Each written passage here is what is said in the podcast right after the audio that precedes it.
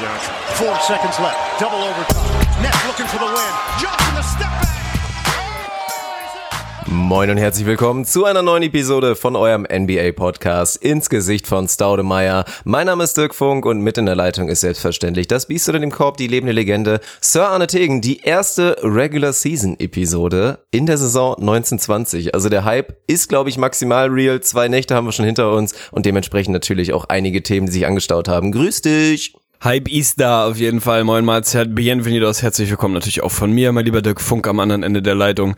Ich muss mich direkt mal beschweren. Ich habe das Gefühl, dieses inflationär benutzte Biest unter dem Kopf, was du in der Einleitung jetzt so als Standardding drin hast, das wertet das ab. Also ich würde Mhm. mir wünschen, dass du das wieder nur noch ab und zu sagst. Ich freue mich jedes Mal, wenn es kommt, aber nicht zu inflationär. Gut, dann sage ich jetzt die. Beatbox-Legende. Die Beatbox-Legende Sir Arne Tegen, weil wir uns eben schon drüber unterhalten haben. Abuf, abuf, aka. Da, damit manche Dinge, weißt du, es gibt Dinge im Leben, die kann man lernen.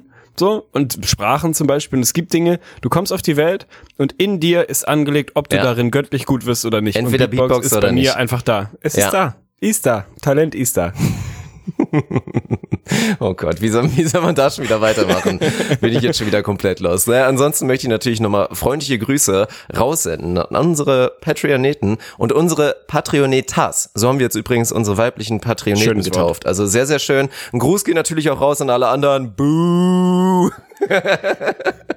Meinst du, Gott. das kommt gut an? Hashtag Sellout.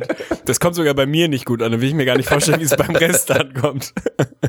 Twitch hat dich komplett verdorben, mein Ja, Lieber. das kann gut Hashtag Sellout.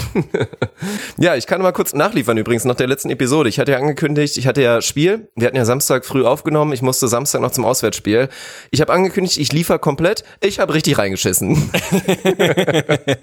War richtig mies, oder was? Ja, war schon, war schon echt schlecht. Also war, ich bin ja jetzt eh jemand, der schon eher am Leistungslimit spielen muss, damit er wirklich auch richtig gut sein kann überhaupt. Also ich kann halt nicht mal so eine Casual, boah, ich war heute voll gut, obwohl ich eigentlich nur so 60 Prozent gegangen bin. Das, das geht bei mir nicht. Und das war jetzt schon eher so am unteren Ende und dazu dann auch noch bei so einer, also meine beste Aktion des Spiels, da habe ich mich dann auch verletzt, weil bei so einer geilen Rettungsaktion, so echt so sechs, sieben Meter so seitlich im Aus des Courts, habe ich hier schön so mit, mit geiler Judo-Rolle noch danach das Ding wieder ins Spiel gebracht. Und währenddessen hatte aber ein anderer, also ein Mitspieler von mir, ebenfalls den Plan, eine geile Rettungsaktion zu machen und ist halt mal komplett auf meinem Schienbein gelandet. Naja, war letztendlich nur eine leichte Prellung, ist alles wieder gut. Und dann schauen wir mal, ob wir uns aus dem Keller schießen können da nächstes Wochenende. Spektakulär, vor allem eine Rettungsaktion von Dirk Funk, das ist ja so ein bisschen, sagen wir mal, das Pendant zu einer Grätsche im Fußball. Und ich hatte viele, viele Jahre das Vergnügen, mit dir Fußball spielen zu dürfen. Und ich kann sagen, du hast in diesen Jahren nicht gegrätscht. Einfach pauschal gar nicht. Ich habe keine Grätsche von Dirk Funk Wenn, gesehen. dann aber richtig gut. Das war schon Wenn, immer so. Wenn ich gut. da mal angesetzt habe, dann war das schon immer so eine Willi Sagnol Gedächtnisgrätsche. Finde ich also spektakulär, dass du jetzt diesen Hustle, das Hustle-Element quasi, wenn wir in der Basketball-Analogie bleiben wollen, jetzt zumindest in deiner Volleyball, ich nenne jetzt hier auch Anf Anführungsstriche in deiner Volleyball-Karriere, dass du es da rausholst. Gefällt mir. Also ich will von dir irgendwann auch nochmal wieder eine aktualisierte NBA-Pendant-Diskussion mit dir führen.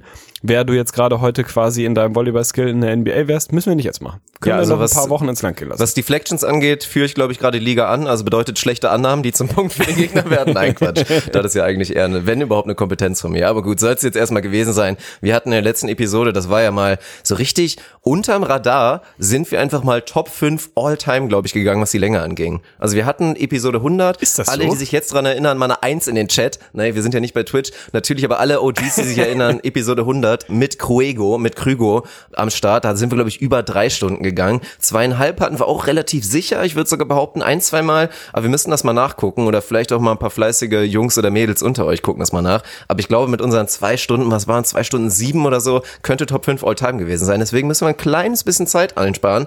Und du hast jetzt die schöne Aufgabe, unseren Hörern und Hörerinnen zu erklären, was wir heute vorhaben.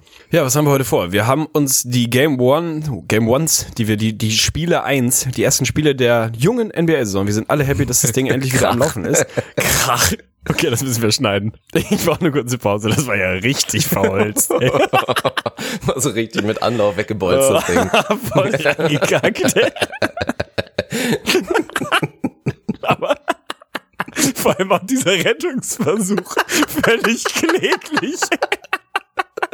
wenn du dann selber merkst, wie du so dir selber zuhörst, dabei voll die Panik kriegst, dir wird schon leicht so ein bisschen warm und du merkst so, ach du Scheiße. Du nimmst das Ding wirklich Volley, wolltest das Ding, du willst ihn noch gerade ausschießen, haust ihn voll 90 Grad nach rechts und sagst aber, komm Jungs, ich hol den und fällst noch über die Bande, so ungefähr. Und stehst so mit Nasenbluten auf und schlenderst wie so ein Pudel vom Platz, ey. Alter. Okay, live ist auf jeden Fall keine Option. Oh Gott, mir, mir laufen die Tränen. Ah, das ist so witzig, dass es fast Potenzial hätte drin bleiben Ja, zu können. habe hab ich mir auch schon gedacht. Wird wahrscheinlich auch so laufen. Von daher, von daher machen wir jetzt einfach weiter. Zweiter Versuch. Komm, setz doch mal an, Zweiter. Versuch. oh Gott, ey, Comeback Tegli is real.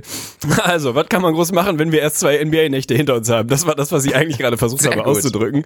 Wir können natürlich nicht so sensationell tief in die Analyse gehen, macht nur so begrenzten Sinn. Wir haben ein bisschen über nachgedacht, ob wir tatsächlich unsere Awards raushauen. Dazu später nochmal mehr. Das werden wir an anderer Stelle machen. Wir haben uns ein paar Overreactions vorgenommen. Das heißt, Dinge, einzelne Spieler, einzelne, in Anführungsstrichen, Sensationen, Überraschungen, die uns in diesen ersten Spielen über den Weg gelaufen sind, über die wir mal ein bisschen sprechen wollen, mal so ein bisschen gucken wollen. Ist das vielleicht irgendwie real? Ist das was, auf was man sich einstellen muss? Ist es völliger Schwachsinn, weil es nur ein Spiel war? Also haben wir, glaube ich, zehn Stück vorbereitet, die werden wir gleich mal so ein bisschen bunt durchreiten. Und spektakulär, also das nächste Comeback, so wie mein, mein Sprachcomeback gerade. Dirk Funk hat wieder eine Quizrubrik vorbereitet. Eine unserer ältesten, wenn nicht gar die älteste.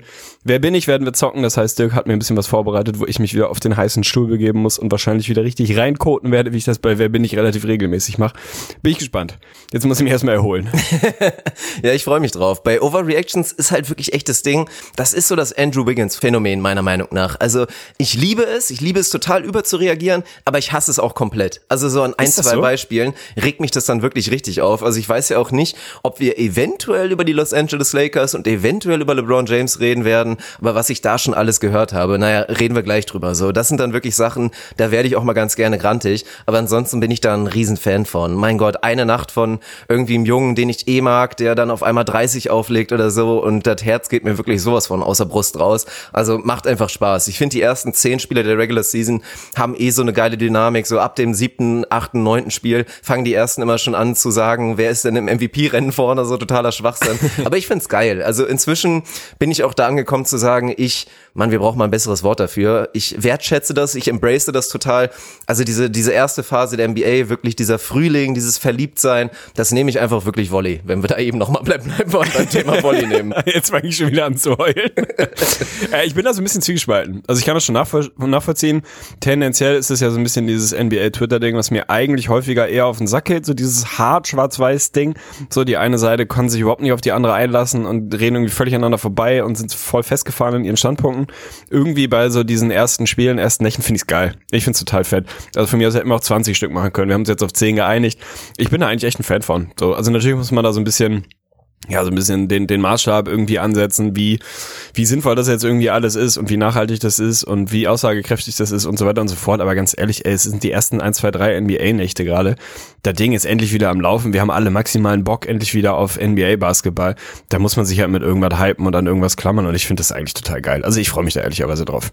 Ja, von daher können wir, was mich angeht, ganz gerne da auch schon einsteigen. Wobei, eine Sache haben wir, glaube ich, nicht mit drin. Wir haben eben ganz kurz drüber gesprochen. Auch wieder Thema erste Nacht und es passieren viele verrückte Dinge, was ja wirklich richtig geil war. Wir hatten höchstwahrscheinlich das beste Debüt aller Zeiten bei einem neuen Team, nämlich Kyrie Irving. Es war, glaube ich, nämlich auch ein Rekord. Will Chamberlains Rekord irgendwie gebrochen. Thema neues Team, erstes Spiel, 50 Punkte, null Turnover. Kyrie Irving leider eine Niederlage. Er hatte ja auch noch den Game Winner da auf der Hand und potenziell wären es dann 52 geworden, nachdem er da kurz hingefallen ist und den ersten Turnover danach geliefert hätte. Und wir hatten dazu noch wahrscheinlich das schlechteste Debüt aller Zeiten für ein neues Team. Mike ja, und Conley. das ist dein Buddy Mike Conley, der einfach mal 1 aus 16 gegangen ist. Und ich habe da wirklich auch nochmal nachgeguckt. Und es ist, glaube ich, tatsächlich so. Also selbst allgemein erstes Spiel der Saison, noch niemand hat so reingeschissen. Rein was wirklich viel Goal Attempts, 16 Dinger und nur ein Treffen anging wie Mike. Also, naja, die, die Jazz haben am Ende gewonnen. Von daher scheißt wahrscheinlich auch der Hund drauf wieder in zwei Wochen. Aber ja, verrückt, dass wir da beide Extreme bekommen haben. 1 aus 16 ist für eine spektakuläre Line. Das ist so eine Sir Annetegen Freiplatzline. Immer weiter bomben, egal ob was fällt oder nicht und einfach Spaß dabei. Also klar, passiert, ist auf jeden Fall irgendwie eine lustige Randnotiz. Mein Gott, sie haben das Ding gewonnen. Competition war jetzt auch nicht so super stark. Passiert. So, ich bin immer noch der Meinung, dass Mike Conley selbst einen positiven Wert haben kann, wenn er einen aus, vielleicht nicht einen aus 16, aber wenn er nicht gut schießt, so, da haben andere Jungs ein bisschen andere Schwierigkeiten, aber auf jeden Fall spektakulär. Also mein Gott, wie viele Storylines gibt's denn? Kyrie haben wir jetzt hier als als Overreaction nicht mit dabei. Ich habe witzigerweise in einer NBA Fantasy Liga, die Spiele habe ich beide Jungs in einem Team. Also oh, die haben sich da so ein bisschen gegenseitig kompensiert. 50, einfach direkt mal erstes Heimspiel für 50 droppen, ist natürlich schon sensationell spektakulär irgendwie so. Mal gucken, wie, wie nachhaltig das ist. Ich würde sagen, wir fangen an mit unseren Overreactions. Ich habe einen kleinen Zufallsgenerator vor, vorbereitet, weil wir da nicht chronologisch durchgehen wollen und uns nicht festlegen wollen und da nicht groß irgendwie eine, weiß ich auch nicht, eine, eine Climax einbauen wollen oder was weiß ich, zehn Stück sind's. Ich habe hier Zufallsgenerator.net. Das ist nicht unser erster Werbepartner dieser Stark. Episode. Ich habe da eine gute Seite vorbereitet. Zahlen zwischen eins und zehn kannst du hier generieren lassen. Klicke drauf, die Zahl ist die zwei und damit ist die erste Overreaction, die wir uns vorbereitet haben, tatsächlich relativ simpel. Pascal Siakam ist der nächste Kawhi Leonard. Warum reden wir drüber? Die Analogie ist relativ, relativ nachvollziehbar so. Das ist nicht erst seit gestern so oder seit vorgestern so, dass man darüber redet, ob Pascal Siakam eventuell der Junge sein kann, der die großen Fußstapfen, die Kawhi bei den Raptors jetzt hinterlassen hat, nachfüllen kann oder einfüllen kann. Wie sagt man denn überhaupt? Füll ausfüllen kann, sagt man, glaube ich. Mein Gott, heute ist, heute ist auf jeden Fall krachig. Die Raptors, erste Nacht, für mich eine sehr, sehr gute, sehr, sehr gute Leistung, haben das Ding in Overtime am Ende gewonnen. Siakam mit 34 Punkten, ich glaube 18 Rebounds oder was, 5 Assists, spektakuläre Line, also hat erstmal die einigen Kritiker, die ich mittlerweile so gesehen habe, zu denen, zu denen ich mich auch so im Ansatz zählen würde, vielleicht nicht unbedingt Kritiker, aber sagen wir mal Skeptiker, die sich noch nicht so hundertprozentig sicher sind, ob das jetzt wirklich der nächste große Schritt von Siakam werden kann. Den hat er jetzt erstmal das Maul gestopft, wobei das für mich die erste Frage ist. Hat er den das Maul gestopft? Wie aussagekräftig ist das? Ist Siakam wirklich der nächste Superstar Wing? Ob das dann Kawhi Leonard ist, ob es Paul George ist, wie auch immer, die Vergleiche sind da so ein bisschen egal. Aber ist das für dich schon so ein Ding, wo man sagen kann, alter Schwede, ey, mal richtig Schlepphödlis auf den Tisch und gezeigt, ich bin jetzt das nächste große Ding bei den Raptors? Ja, es ist schon spektakulär. Also ich war ehrlich gesagt gar nicht so sehr beeindruckt von dieser Nacht und man muss auch sagen, ich meine, die Zahlen lesen sich brutal, 34 und 18, also Thema Fantasy Liga, wer den Mann da hat, hat sich auf jeden Fall auch gefreut. Es waren so sehr ruhige 34 und 18 meiner Meinung nach. Man hat es gar nicht so richtig wahrgenommen. Er hat ja auch nur 42 Prozent aus dem Feld geschossen, also war trigger happy auf jeden Fall und war da vielleicht auch nicht ganz glücklich unterwegs. Ich fand Fred Van Fleet eigentlich noch ein bisschen beeindruckender. Also das ist ja eigentlich eh so ein bisschen die Storyline. Ich fand's auch geil, dass Nick Nurse, da redet man ja jetzt schon drüber, dass der einfach wirklich stumpf, nachdem klar wurde, okay, Kawhi ist jetzt weg, zu den beiden gegangen ist und gesagt hat, ey Jungs, es werden übrigens jetzt 20 Shots frei. Habt ihr Bock? So, und beide natürlich direkt reagiert haben. Ja, auf jeden Fall. So, rechte Schulter ist auf jeden Fall warm. Los geht's. Und das zu sehen, also dass Siakam diesen, diesen Schritt jetzt auch machen wird und klar der Anführer sein muss bei den Raptors, das war für mich klar. Ein bisschen überraschender kommt jetzt für mich so diese Entwicklung, also wenn man jetzt überreagieren will aus dem ersten Spiel, dass Fred Van Fleet jetzt wirklich so eine prominente Rolle übernehmen wird bei den Raptors, finde ich persönlich total geil. Ich bin natürlich schon länger Fan, aber wenn er das über die Saison nicht unbedingt in der Qualität, in der Effizienz, klar, aber rein von der Rolle her durchziehen sollte, das wundert mich schon ein kleines bisschen. Aber wenn wir überreagieren wollen, auch nochmal was Siakam angeht, dann würde ich behaupten, dann würde die Überschrift nochmal ein bisschen ändern und sagen, Pascal Siakam ist der uneheliche Sohn von Janis Antetokounmpo und Kawhi Leonard. Kann man über sich, glaube ich, so stehen lassen. Also würden die wenigsten von uns jetzt sagen, bin ich total unhappy mit. Ich sehe schon, was du meinst. Also wenn man 34 und 18 und 5 irgendwie ruhig jemals auf die Platte bringen kann, dann war das wahrscheinlich eine dieser Nächte, wo es jetzt nicht so nicht so super offensichtlich war. Das war jetzt wahrscheinlich so eine Nacht, wenn man nicht das Boxscore neben sich hat und danach hätte sagen müssen, wie ist denn die Line von Siakam, wo man eher wahrscheinlich bei nur in Anführungsstrichen 25 und 10 gewesen wäre und nicht bei 34 und 18. Also reine Counting-Stats hat er schon ganz gut produziert. Natürlich bin ich 100% bei dir, was Fan Fleet angeht. Da tue ich mich noch ein bisschen schwer, irgendwie den Finger drauf zu legen, ob das jetzt so richtig real ist. Also der Mann war up and down as fuck. Gerade in der letzten Saison hat sich dann spätestens in den Playoffs wirklich absolut rehabilitiert für eine vorher mittelmäßige Saison, wo nicht so richtig viel ging, wo dieser nächste große Schritt irgendwie nicht kam. Hat dann sehr, sehr, sehr gute Playoffs gespielt hat jetzt mal eben doppelt so viele Shots genommen, wie er letztes Jahr sonst genommen hat. Also der hat auf jeden Fall definitiv Bock, der hat Bock zu ballern.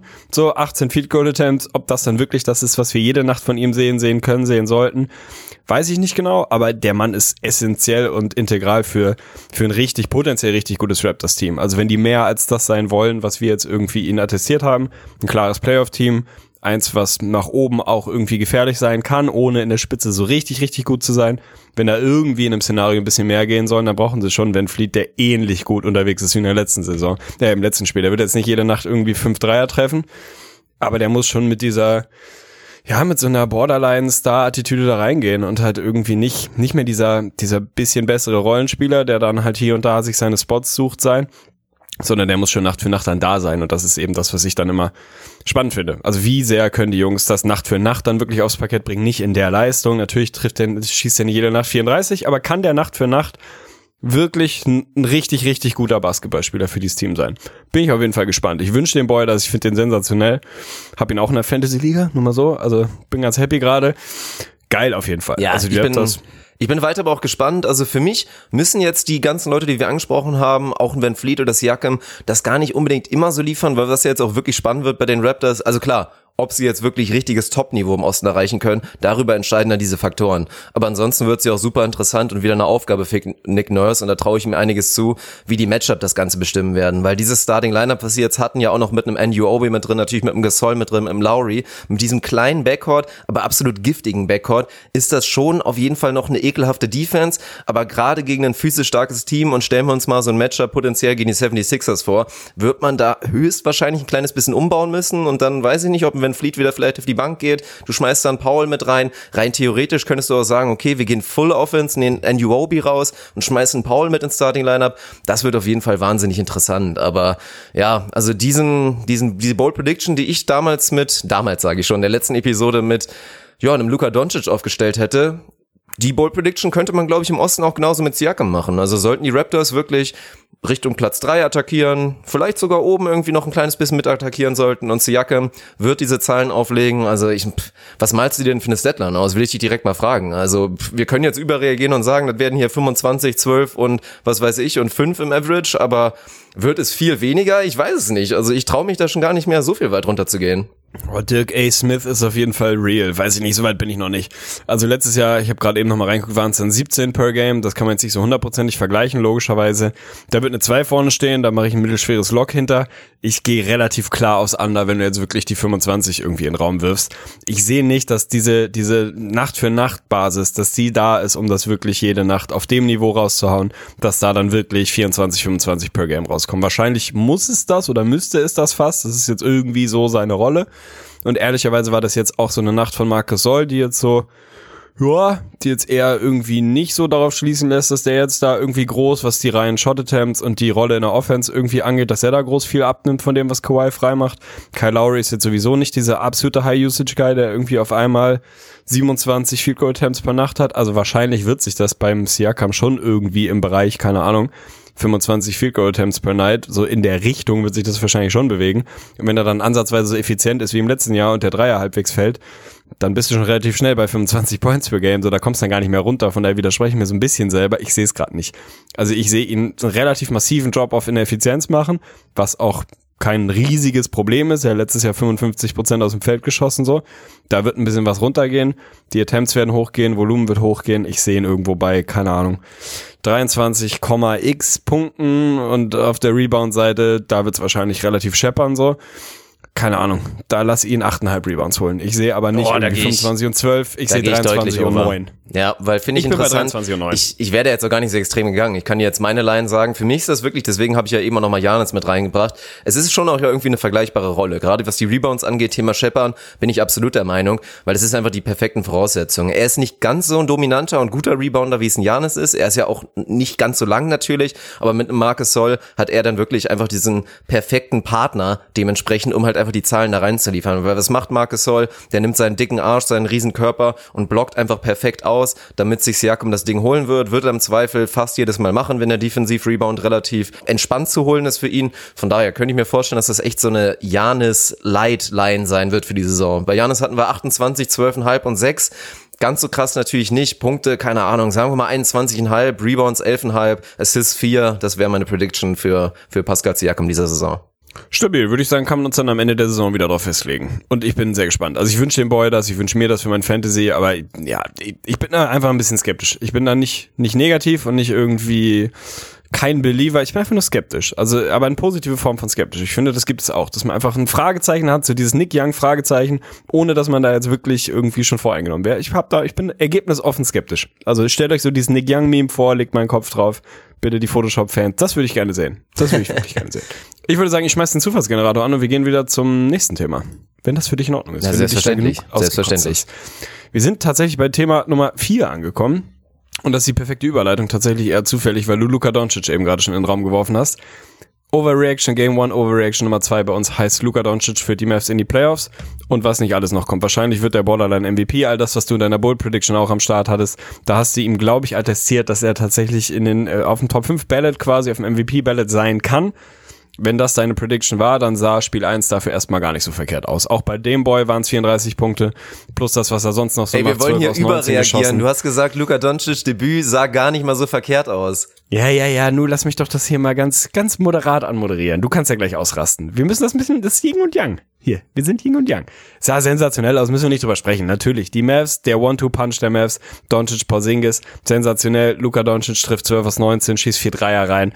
Sieht tatsächlich real aus, als wäre es der, der neue nächste Schritt und als könnte er dein Borderline-MVP sein. Wenn das für dich eine Overreaction ist, dann, dann bitte, dann hast du jetzt deine Bühne. Der Mann sieht auf jeden Fall sieht real aus, was ist da dran, wie sehr willst du ausrasten, wie, wie positiv stimmt sich das schon, dass das vielleicht eine deiner boldesten Predictions, würde ich zumindest sagen, dass die vielleicht sogar die ist, am Ende durchgeht. Boah, ohne Scheiß. Also wenn das so weitergeht, wenn wir überreagieren wollen, würde ich sagen, ich muss die Prediction bald mal wieder zurücknehmen, denn die ist gar nicht so bold. Nein, sah selbstverständlich sensationell aus. Ich meine, Luca Magic nennt man das Ganze ja inzwischen und das ist es ja einfach. Meine Fresse, guckt euch einfach das Highlight-Tape nochmal an, wenn ihr live dabei wart oder das ganze Spiel geguckt habt. Fast jeder Bucket von ihm war irgendwie ein Highlight. Man muss es aber, wir sind natürlich hier am, Überreagieren, man muss es trotzdem ein kleines bisschen einordnen. Es war halt gegen die Washington Wizards, die übrigens auch einfach mal geführt haben gegen Dallas am Anfang des Spiels und die auch gerade vom Matchup für Doncic schon sehr, sehr dankbar waren. Weil wie viele der Buckets waren irgendwie gegen einen völlig überforderten Isaac Bonga, der ja gar nicht so schlecht in seinem ersten Rookie-Debüt ansonsten gespielt hat und oder halt gegen einen, ja, Thomas Bryant, der natürlich da in diesen Switches auch maximal überfordert war. Also wie Luca ihn da wieder mit seinen Stepbacks und so auseinandergenommen hat, war natürlich herrlich anzusehen. Allgemein, was die Mavs angeht, also Luca, ich glaube, das ist real. Die Frage ist, wie effizient kann er über die ganze Saison bleiben? Das war in der letzten Saison, gerade auch hinten raus, wurde das ein bisschen weniger und auch sein Dreier und so weiter ging dann in Bereiche, da würde man ihn längerfristig schon ein bisschen effizienter sehen wollen, weil erst dann ist er wirklich so gut und so auf diesem Niveau. Was er längerfristig auf jeden Fall nicht funktionieren wird, ist, wenn das restliche Starting-Lineup Porzingis, dem würde ich jetzt einfach mal so ein bisschen die rationale Verletzungspause mit einberechnen, würde ich ihm mal eine 2 Minus für das Debüt gehen, war völlig in Ordnung, nicht begeistern, aber war okay. Was aber nicht geht, ist, dass die restlichen drei Starter insgesamt neun Punkte liefern. Das wird nicht reichen. Hinten raus hat's die Bank und einfach auch wieder Rick Carlisle gemacht, dass es letztendlich ein Sieg wurde. Davon muss es einige geben, vor allem gegen die schwachen Teams im Osten. Also deswegen Luca-Hype maximal real. Der Dallas-Hype und Dallas-Train in Richtung Playoffs. Nach diesem ersten Duell gegen schwache Wizards würde ich sagen, muss man schon fast wieder ein bisschen die Kohle rausnehmen, ein bisschen auf die Bremse treten, weil als Team haben sie jetzt nicht wirklich überzeugt. Kann ich nachvollziehen, war ja aber schon auch so eine kleine Blowout-Veranstaltung, wo dann das vierte Viertel halt mal richtig amtlich reingekackt wird, weil sie das Ding vorher eigentlich schon durch hatten. Es war ein sackschlechter Gegner, also da muss man mal sagen, die Wizards haben wir auf jeden Fall zumindest Game One Overreaction-mäßig sehr akkurat eingerankt. Das ist ein richtiger Scherbenhaufen so. Bin gespannt, wann Bradley Beal sowas tweetet wie I don't wanna be here oder halt eine mysteriöse Verletzung hat und keine Ahnung, wegen einer Wadenzerrung 17 Wochen am Stück verpasst. Also das war natürlich ein Gegner, wo es für Luca auch rein Matchup bedingt relativ einfach ist zu scheinen. Trotzdem, ey, Alter, der Boy ist Sophomore, so. Da darf man auch einfach durchdrehen. Finde ich völlig in Ordnung, so. Dass das vermutlich nicht jede Nacht so, so laufen wird, bin ich 100% bei dir. Dass mehr vom Rest der Mavs außer Porzingis kommen muss. 100%. Ich bin eher positiv gestimmt, dass Tim Hardaway Jr. nur sieben Shot Attempts hatte. Da bin ich ein absoluter Fan von. Je weniger, desto besser. Also der Hate bei mir ist zu 100% real. Bin ich kein großer Fan von. Bin großer Fan von Maxi Kleber. Den würde ich gerne noch ein bisschen mehr gefeatured sehen am offensiven Ende. Und ansonsten brauchst du, aus irgendeiner Personalie brauchst du ein bisschen mehr. Da, wenn man mal so ein bisschen durchschaut, ja, haben sie jetzt auch nicht so super viele Optionen am offensiven Ende. Da kommt dann eigentlich so ein Hardaway Junior eigentlich wieder, wieder rein, den man eigentlich da sehen muss.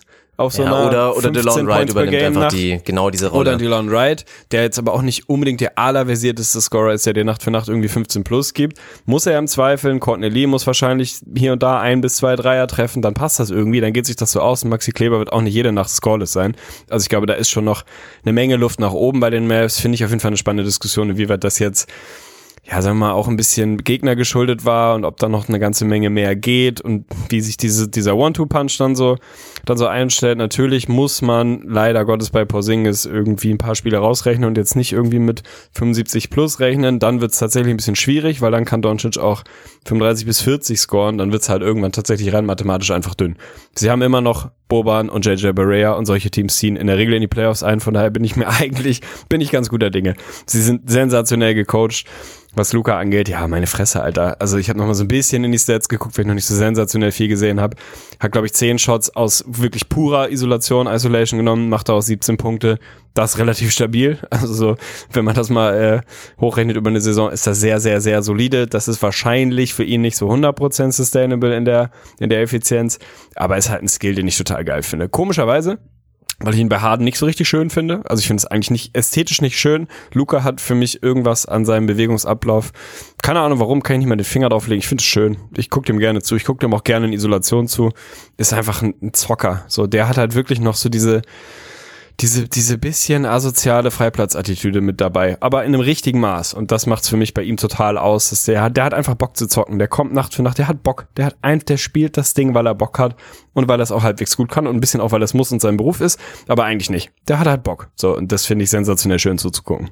Ja, 100 Prozent. Also das Ding ist, wenn Luka Doncic irgendwann mal ins James Harden Camp geht, ins Trainingslager und da auch noch die Qualität lernt, so Fouls zu ziehen wie James Harden, vielleicht ist es dann irgendwann mal hässlicher, ihm zuzugucken, aber dann ist auf jeden Fall garantiert, dass er ein MVP-Kandidat auf Jahre ist oder vielleicht so einen Titel auch mal irgendwann holen wird. Bisher ist es einfach wahnsinnig ästhetisch, weil er von allem etwas bringt und alles ist geil und es sieht auch geil aus, weil alles ein bisschen langsam ist. Die Drives zum Korb sind ein bisschen langsam und wenn er dann da wieder, ja, dann halt zum, zum Pumpfake ansetzt und du dich fragst, warum geht denn da der Big Man da schon wieder in die Luft? Ja, weil er es irgendwie auch machen muss, weil Luca ansonsten diesen Touch hat, mit beiden Händen da irgendwie zu finishen und das Ding eh machen wird. Aber wie er wirklich mit den Gegnern spielt, und so muss man es ja wirklich nennen. Der Typ ist Sophomore, wie gesagt, natürlich ist er schon lange Profi, aber trotzdem gegen die besten Athleten der Welt und er spielt wirklich mit denen. Das ist so dieser Faktor, warum es einfach so wahnsinnig geil ist. Und dann müssen wir ein bisschen gucken, wie sich entwickeln wird. Also für die Regular Season, das sind ja auch die Playoff-Hoffnungen, ja, zählt man sehr darauf, dass ja auch, wie es in diesem Spiel war, dass die Bank natürlich wieder sehr positiv war, dass ein Rick Harler da was rauszaubern wird. Und Justin Jackson ist für mich, über den hatten wir, glaube ich, in, in Preview auch noch nicht wirklich geredet. Das ist so ein perfekter Mann. Aus dem wird Rick Carlisle auf jeden Fall einen guten Rotation-Spieler machen. Das hast du jetzt auch im Ansatz schon in diesem Spiel gesehen. Das passt auf jeden Fall komplett und im Zweifel wird auch ein, ein JJ Barea wieder liefern können. Also, das, die Starting-Lineup-Geschichte ist noch nicht vorbei. War ja auch ein kleines bisschen verwundert, dass Courtney übernommen hat. Wie gesagt, eigentlich ist es halt so dieser schmale Grad. Willst du ein bisschen mehr Shot Creation haben, dann musst du eigentlich Tim Hardaway Jr. mit reinbringen. Ich finde es eigentlich auch gut, nicht auf ihn zählen zu müssen, aber gerade gegen bessere Gegner und gegen Gegner, wo du vielleicht auch eher mal 120 auflegen musst, ja, wird's eng. Aber aus diesem Grund würde ich inzwischen auch ein absolutes Lockdenter machen, dass Luca mindestens 25 per Game averagen wird. Also in dem Bereich sehe ich ihn wirklich konstant. Wie effizient das am Ende des Tages ist, und ich könnte mir auch sogar vorstellen, dass es in Richtung 28 gehen wird, das ist dann die Frage, aber vom reinen Volumen, das muss er machen und wird er, glaube ich, auch. Maximal stabil. Shoutout an der Stelle an BK Ref, weil ich da eben nochmal auf der Luka Doncic Seite war und wirklich die Spitznamen-Fraktion äh, oder Sektion auf dieser Seite sensationell, weil da sind für jeden Spieler 17 verschiedene und 15 davon hat man einfach noch nie gehört. Also ich habe noch nie gehört, dass ihn jemand Swaggy L nennt, aber offensichtlich oh laut BK Rev ist das offiziell. Das steht wahrscheinlich bei jedem Spieler Swaggy und dann der Anfangsbuchstabe vom Vornamen. Also Shoutout an der Stelle. Ein Zufallsgenerator habe ich übrigens abgeschafft, habe ich keinen Bock, finde ich richtig scheiße. Ich gehe jetzt einfach randommäßig durch unsere Overreactions und wir sind cool angekommen Hand, und gehen ein bisschen The Don, Wonder, ja, Wonderboy ja, cool kennt man, aber ja, Cool Hand und The Don, Alter, was ist ja, das denn? Keine Ahnung. Es ist einfach absolut furchtbar. Swaggy L ist für mich aber echt Lowlight.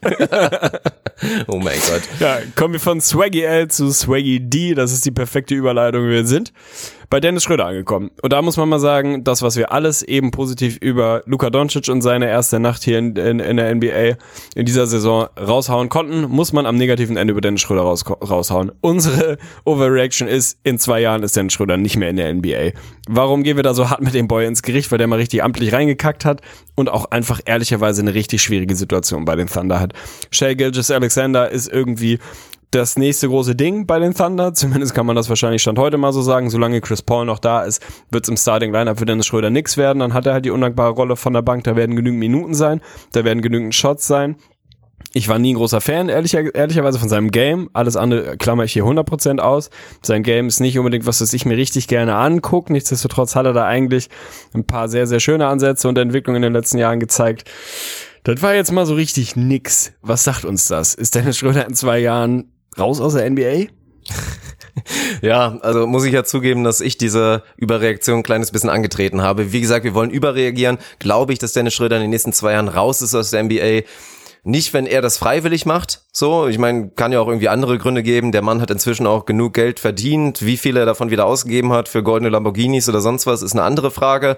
Aber nein, dafür sollte er irgendwie noch gut genug sein. Aber gerade jetzt so in der Rolle, also ich habe mich in der letzten Nacht, beziehungsweise heute Morgen, als ich das Spiel im Real Life mir angeguckt habe, habe ich mich mehrmals dabei ertappt, dass ich wirklich zu mir, ich habe alleine geguckt, wirklich gesagt habe, meine Fresse, ey, wenn, Lu wenn jetzt sage ich schon Luca, wenn Dennis Schröder nicht so schlecht wäre, dann würden die Thunder einfach dieses Ding gewinnen und halt wirklich schon für eine waschechte Überraschung sorgen, was mir natürlich in die Karten gespielt hätte, weil ich fand, man hat die Ansätze gesehen von dem, was die, was die Thunder wirklich ausmachen. Chris Paul, der phasenweise einfach wieder da mit eiskalter Schnauze übernommen hat und da einen Dreier ins Gesicht da wieder vom nächsten da reingeschmissen hat, war geil. Danilo Gallinari hatte auch wieder seine Momente. Steven Adams, klar, könntest du jetzt auch irgendwie eine Überreaktion machen. Ich habe gesagt, er wird eine maximale Ausreißersaison haben. Der hat völlig versagt in seiner ersten Nacht. Aber an Dennis Schröder, äh, mir fehlt ein bisschen wirklich die Fantasie, wie das laufen soll. Er hat schwer, weil das, das Bankline-Up der Thunder ist schwach. Wir haben darüber geredet, dass das alles dünn ist. Du musst eigentlich die Minuten mit ihm und Steven Adams auch maximieren, weil die beiden schon zusammen schon ganz gute Ansätze hätten, hatten und gerade auch ein Schröder mit seiner Schnelligkeit und mit seinem ersten Schritt da im Pick and Roll Meter machen sollte mit einem Steven Adams. Aber ihn da jetzt auch irgendwie als primären Creator von der Bank zu haben, das ist einfach kein Erfolgsrezept. Und ja, es wird verdammt schwer, ihn irgendwie gewinnbringend zu trainen oder irgendwas zu machen. Aber Dennis Schröder und die Thunder, das ist, das wird, glaube ich, keine, keine gute Story mehr, nee. Ja, da bin ich tatsächlich leider mit an Bord. So, also Swaggy D, um das jetzt mal weiterzuführen, hat da eine maximal schwierige Rolle, weil wie gesagt im Backcourt sind da nominell, zumindest stand heute, solange Chris Paul noch ein Thunder ist, zwei Jungs einfach ganz, ganz klar vor ihm. So diese bisschen Feelgood Story ist jetzt halt SGA, falls wir ihn so nennen wollen. Und dann wird er viele Minuten mit dem Bankliner bekommen, was einfach ein richtiger Schrotthaufen ist. Ich würde ihn gerne also Sergeant A nennen. Sergeant A ist für mich völlig in Ordnung, können wir gerne machen. Also wenn man ins Bankline guckt, der der Thunder, dann ist er einfach, das ist halt dünn as fuck so. Also ich kann mir noch mit ganz viel Fantasie und auch wirklich nur mit, mit völliger Fanbrille, die ich nicht besitze für die Thunder, kann ich mir irgendwie noch, kann mich dazu durchringen zu sagen, ein Dennis Schröder, ein Erlens Noel Pick and Roll könnte in der Theorie irgendwie funktionieren. Faktisch ist das schon ein ziemlicher Strohhalm, an dem man sich da klammert und der ist nicht so wahnsinnig dick. Es ist ein Papierstrohhalm und du bist mitten im Atlantik und an dem hältst du dich so ein bisschen fest und sagst, aber so ein Schröder Noel Pick and Roll vielleicht ist einfach wahnsinnig schwierig. So, da ist wenig Qualität. Und wenn er dann nicht die Minuten mit dem Starting Liner bekommt, dann wird es für mich auch schwer, dann richtig eine saubere Rolle zu bekommen. Weil sonst wird die Rolle so sein, spiel mit dem Bankline-Up, spiel ein paar Minuten mit den Startern und wenn du mit dem Bankline-Up spielst, dann bist du der, der klare Anführer, dann nimmst du dir jeden Shot, den du haben willst, so viele wie du willst und das holt für mich nicht das Beste aus Dennis Schröder raus. Das eher im Gegenteil, das befeuert eher das, was man bei ihm kritisiert. Shot Selection, irgendwie ein bisschen nicht so richtig den kühlen Kopf zu haben, sondern ein bisschen wild zu sein, manchmal nicht so richtig dem Spiel Struktur geben zu können. All das funktioniert halt wahnsinnig schwer, wenn du jetzt dann auch wirklich nominell der Einzige bist, der irgendwie den Ball in Richtung Korb bringen kann, weil du mit Mike Muscala und keine Ahnung wem, Nerlens Noel und was weiß ich, Hamidou Diallo irgendwie zusammen unterwegs bist, der mir noch sogar ganz gut gefallen hat. Aber das ist, das ist einfach wahnsinnig dünn und das befeuert für mich das Falsche in Dennis Schröder, nämlich genau das, was man an ihm kritisiert hat, was man an ihm auch kritisieren darf. Für mich wäre der wahrscheinlich als vierte, fünfte Scoring-Option umringt von guten, besseren Spielern besser aufgehoben. Auch wenn das vielleicht nicht seinem Naturell entspricht, sondern er eher dieser Anführer sein will. Er will die Nummer eins auf dem Court sein, zumindest in den Minuten, in denen er auf dem Platz ist. Das liegt ihm natürlich sehr viel mehr holt aber nicht das Beste aus ihm raus. Und genau das wird aber die Rolle bei den Thunder sein, wenn sie nicht an den Lineups irgendwie radikal rumdrehen. Und da sehe ich für den Moment, solange Chris Paul da ist, nicht so richtig viele Optionen.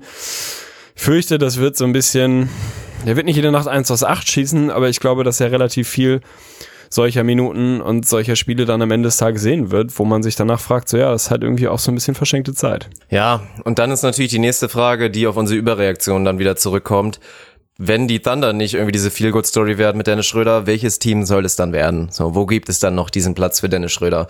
Da gibt es vielleicht eine Handvoll, wenn man mit viel Fantasie hingeht und einfach mal so Sachen wie Vertrag, Capspace und so ausrechnet. Wäre mal eine schöne Aufgabe, auch für alle unsere Hörer, einfach mal gute Destinations für Dennis Schröder zu finden.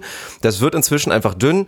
Wichtig ist aber auch, man muss es einfach nochmal betonen und da gehen Shoutouts nochmal raus an unseren guten Freund Billy D, Freund des Podcasts. Billy Donovan hat jetzt auch einfach eine Aufgabe vor sich, weil die Rotations werden einfach entscheiden, wie gut diese Thunder sein können. Sie sind dünn, aber natürlich ein Andre Roberson, von dem ich nach wie vor ja, was heißt viel erwarte, aber der den Thunder trotzdem irgendwie gut tun wird, der wird ja perspektivisch auch eher ins Starting Lineup zurückkehren. Dann hast du mit Terrence Ferguson erstmal wieder einen Qualitätsmann für die Bank, mit dem du das machen kannst.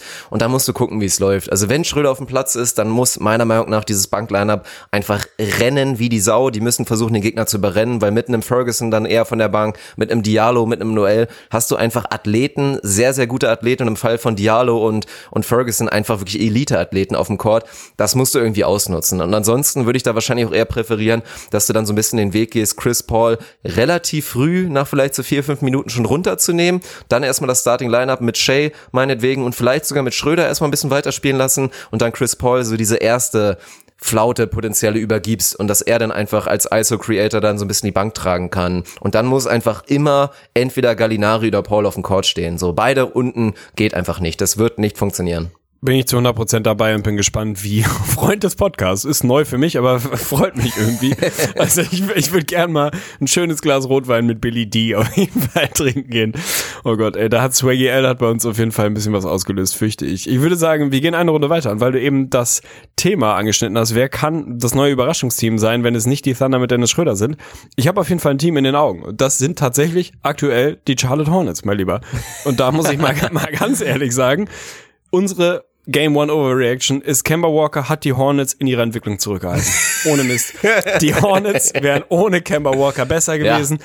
Der Mann stand ja. immer dieser Entwicklung im Weg dieser Entwicklung von, gut, jetzt sind es viele Rookies, das geht ein bisschen gegen die These, aber eigentlich hat er sie aufgehalten, ganz ehrlich. Ja. Die scoren hier 126 per Game, die ballern 23 Dreier rein, die nehmen 44 Dreier, treffen mehr als die Hälfte davon. PJ Washington sieht aus wie Kyle Korver, keine Ahnung, Alter, Marvin Williams ist endlich unleashed, also Marvin Williams unleashed heißt auf jeden Fall die Podcast-Episode. Oh Gott, da fange ich fast an zu weinen. Keine Ahnung, Devontae Graham ballert einfach aus allen Rohren. Also die Hornets schlagen eines der stärksten Teams im Osten, einen legitimen Contender auf die Playoffs mit den Chicago Bulls. Und das einfach nach einer wirklich historischen Nacht. Meine Fresse. Was für eine Pace rauf und runter den Court. Lass das Ding regnen. Schlagen sogar die Bulls und es schlägt wirklich aus allen Ecken und Enden ein. Cody Zeller sieht aus wie Prime Dwight Howard. Meine Fresse, Alter, sah der Typ athletisch aus. Also ich habe mich wirklich, was ist denn jetzt los, ey? Ich dachte ein paar Mal wirklich, ey, wenn du den jetzt, wenn der nicht so ein so ein maximal lauchiger White Boy wäre, dann könnte ich wirklich der Meinung sein, der Mann hätte irgendeine Form von Athletik in seinem Körper, aber es bleibt halt Cody Zeller. Von daher ist es irgendwie ein bisschen ja. schwierig. Also meine Güte, was ist denn los bei den Hornets, ey? Ja, und wenn ich dir jetzt noch erzähle, dass ein Bismarck Biombo, der so ungefähr das, was ein Bam Adebayo in der Prime mal sein wird, plus X ist, ein Michael Kidd Gilchrist, einfach einer der besten Basketballer, die ich so kenne, und natürlich auch ein Willy, ein Billy Hernan Gomez, ein DNP passiert haben, wo soll das Ganze noch hinführen? Nein, also wir sind jetzt endlich mal bei einer richtigen Überreaktion angekommen. Ja, aber es ist schon, es ist schon sehr, sehr spannend. Also natürlich auch ein Terry Rogier. Jetzt haben die Hornets zwar auch einen ähnlich egoistischen Spieler wie Kemba Walker, der aber weniger Isolation spielt, weniger den Ball in der Hand hat, deswegen funktioniert's. Nein, jetzt natürlich Spaß beiseite, aber was sehr überraschend ist und für mich, wenn wir jetzt ein bisschen rationaler werden wollen, als so kleine Überreaktion, hatte ich auch schon vorgeschlagen, wir wollen hier natürlich ein bisschen plakativer, ein bisschen bildmäßiger sein, hatte ich mir so gedacht, nach der Nacht ernsthaft, boah, die Hornets sind für mich ein Kandidat, kein Flop-3-Team im Osten zu sein. Und das mal ganz ehrlich, wäre eine maximale Bold Prediction vor der Saison gewesen, weil mir einfach verdammt viel gefallen hat. Und ja, was predigen wir? Was haben wir anhand der Netz immer so als Beispiel früher immer mal ganz gerne irgendwie erklärt? In der NBA reicht es schon manchmal aus, einfach unglaublich hart zu spielen, was die Hornets in dem Fall gemacht haben. Und was mich aber überrascht hat, war wirklich der Teambasketball. Alter, wie da der Ball auch ja. am Perimeter einfach ja. da am Rumswingen war und wirklich rein von der Chemistry. Die Jungs hatten richtig Spaß zusammen. Und das in so einer neu zusammengewürfelten Truppe zu sehen, macht schon sehr viel Hoffnung. Also wenn man darauf aufbauen kann und die Hornets da wirklich maximalen Teambasketball spielen, dann natürlich auch modern mit vielen Dreiern. PJ Washington wird natürlich nicht jeder Nacht sieben aus elf gehen und auch Marvin Williams und Devontae Graham werden nicht kombiniert irgendwie elf aus 14 gehen.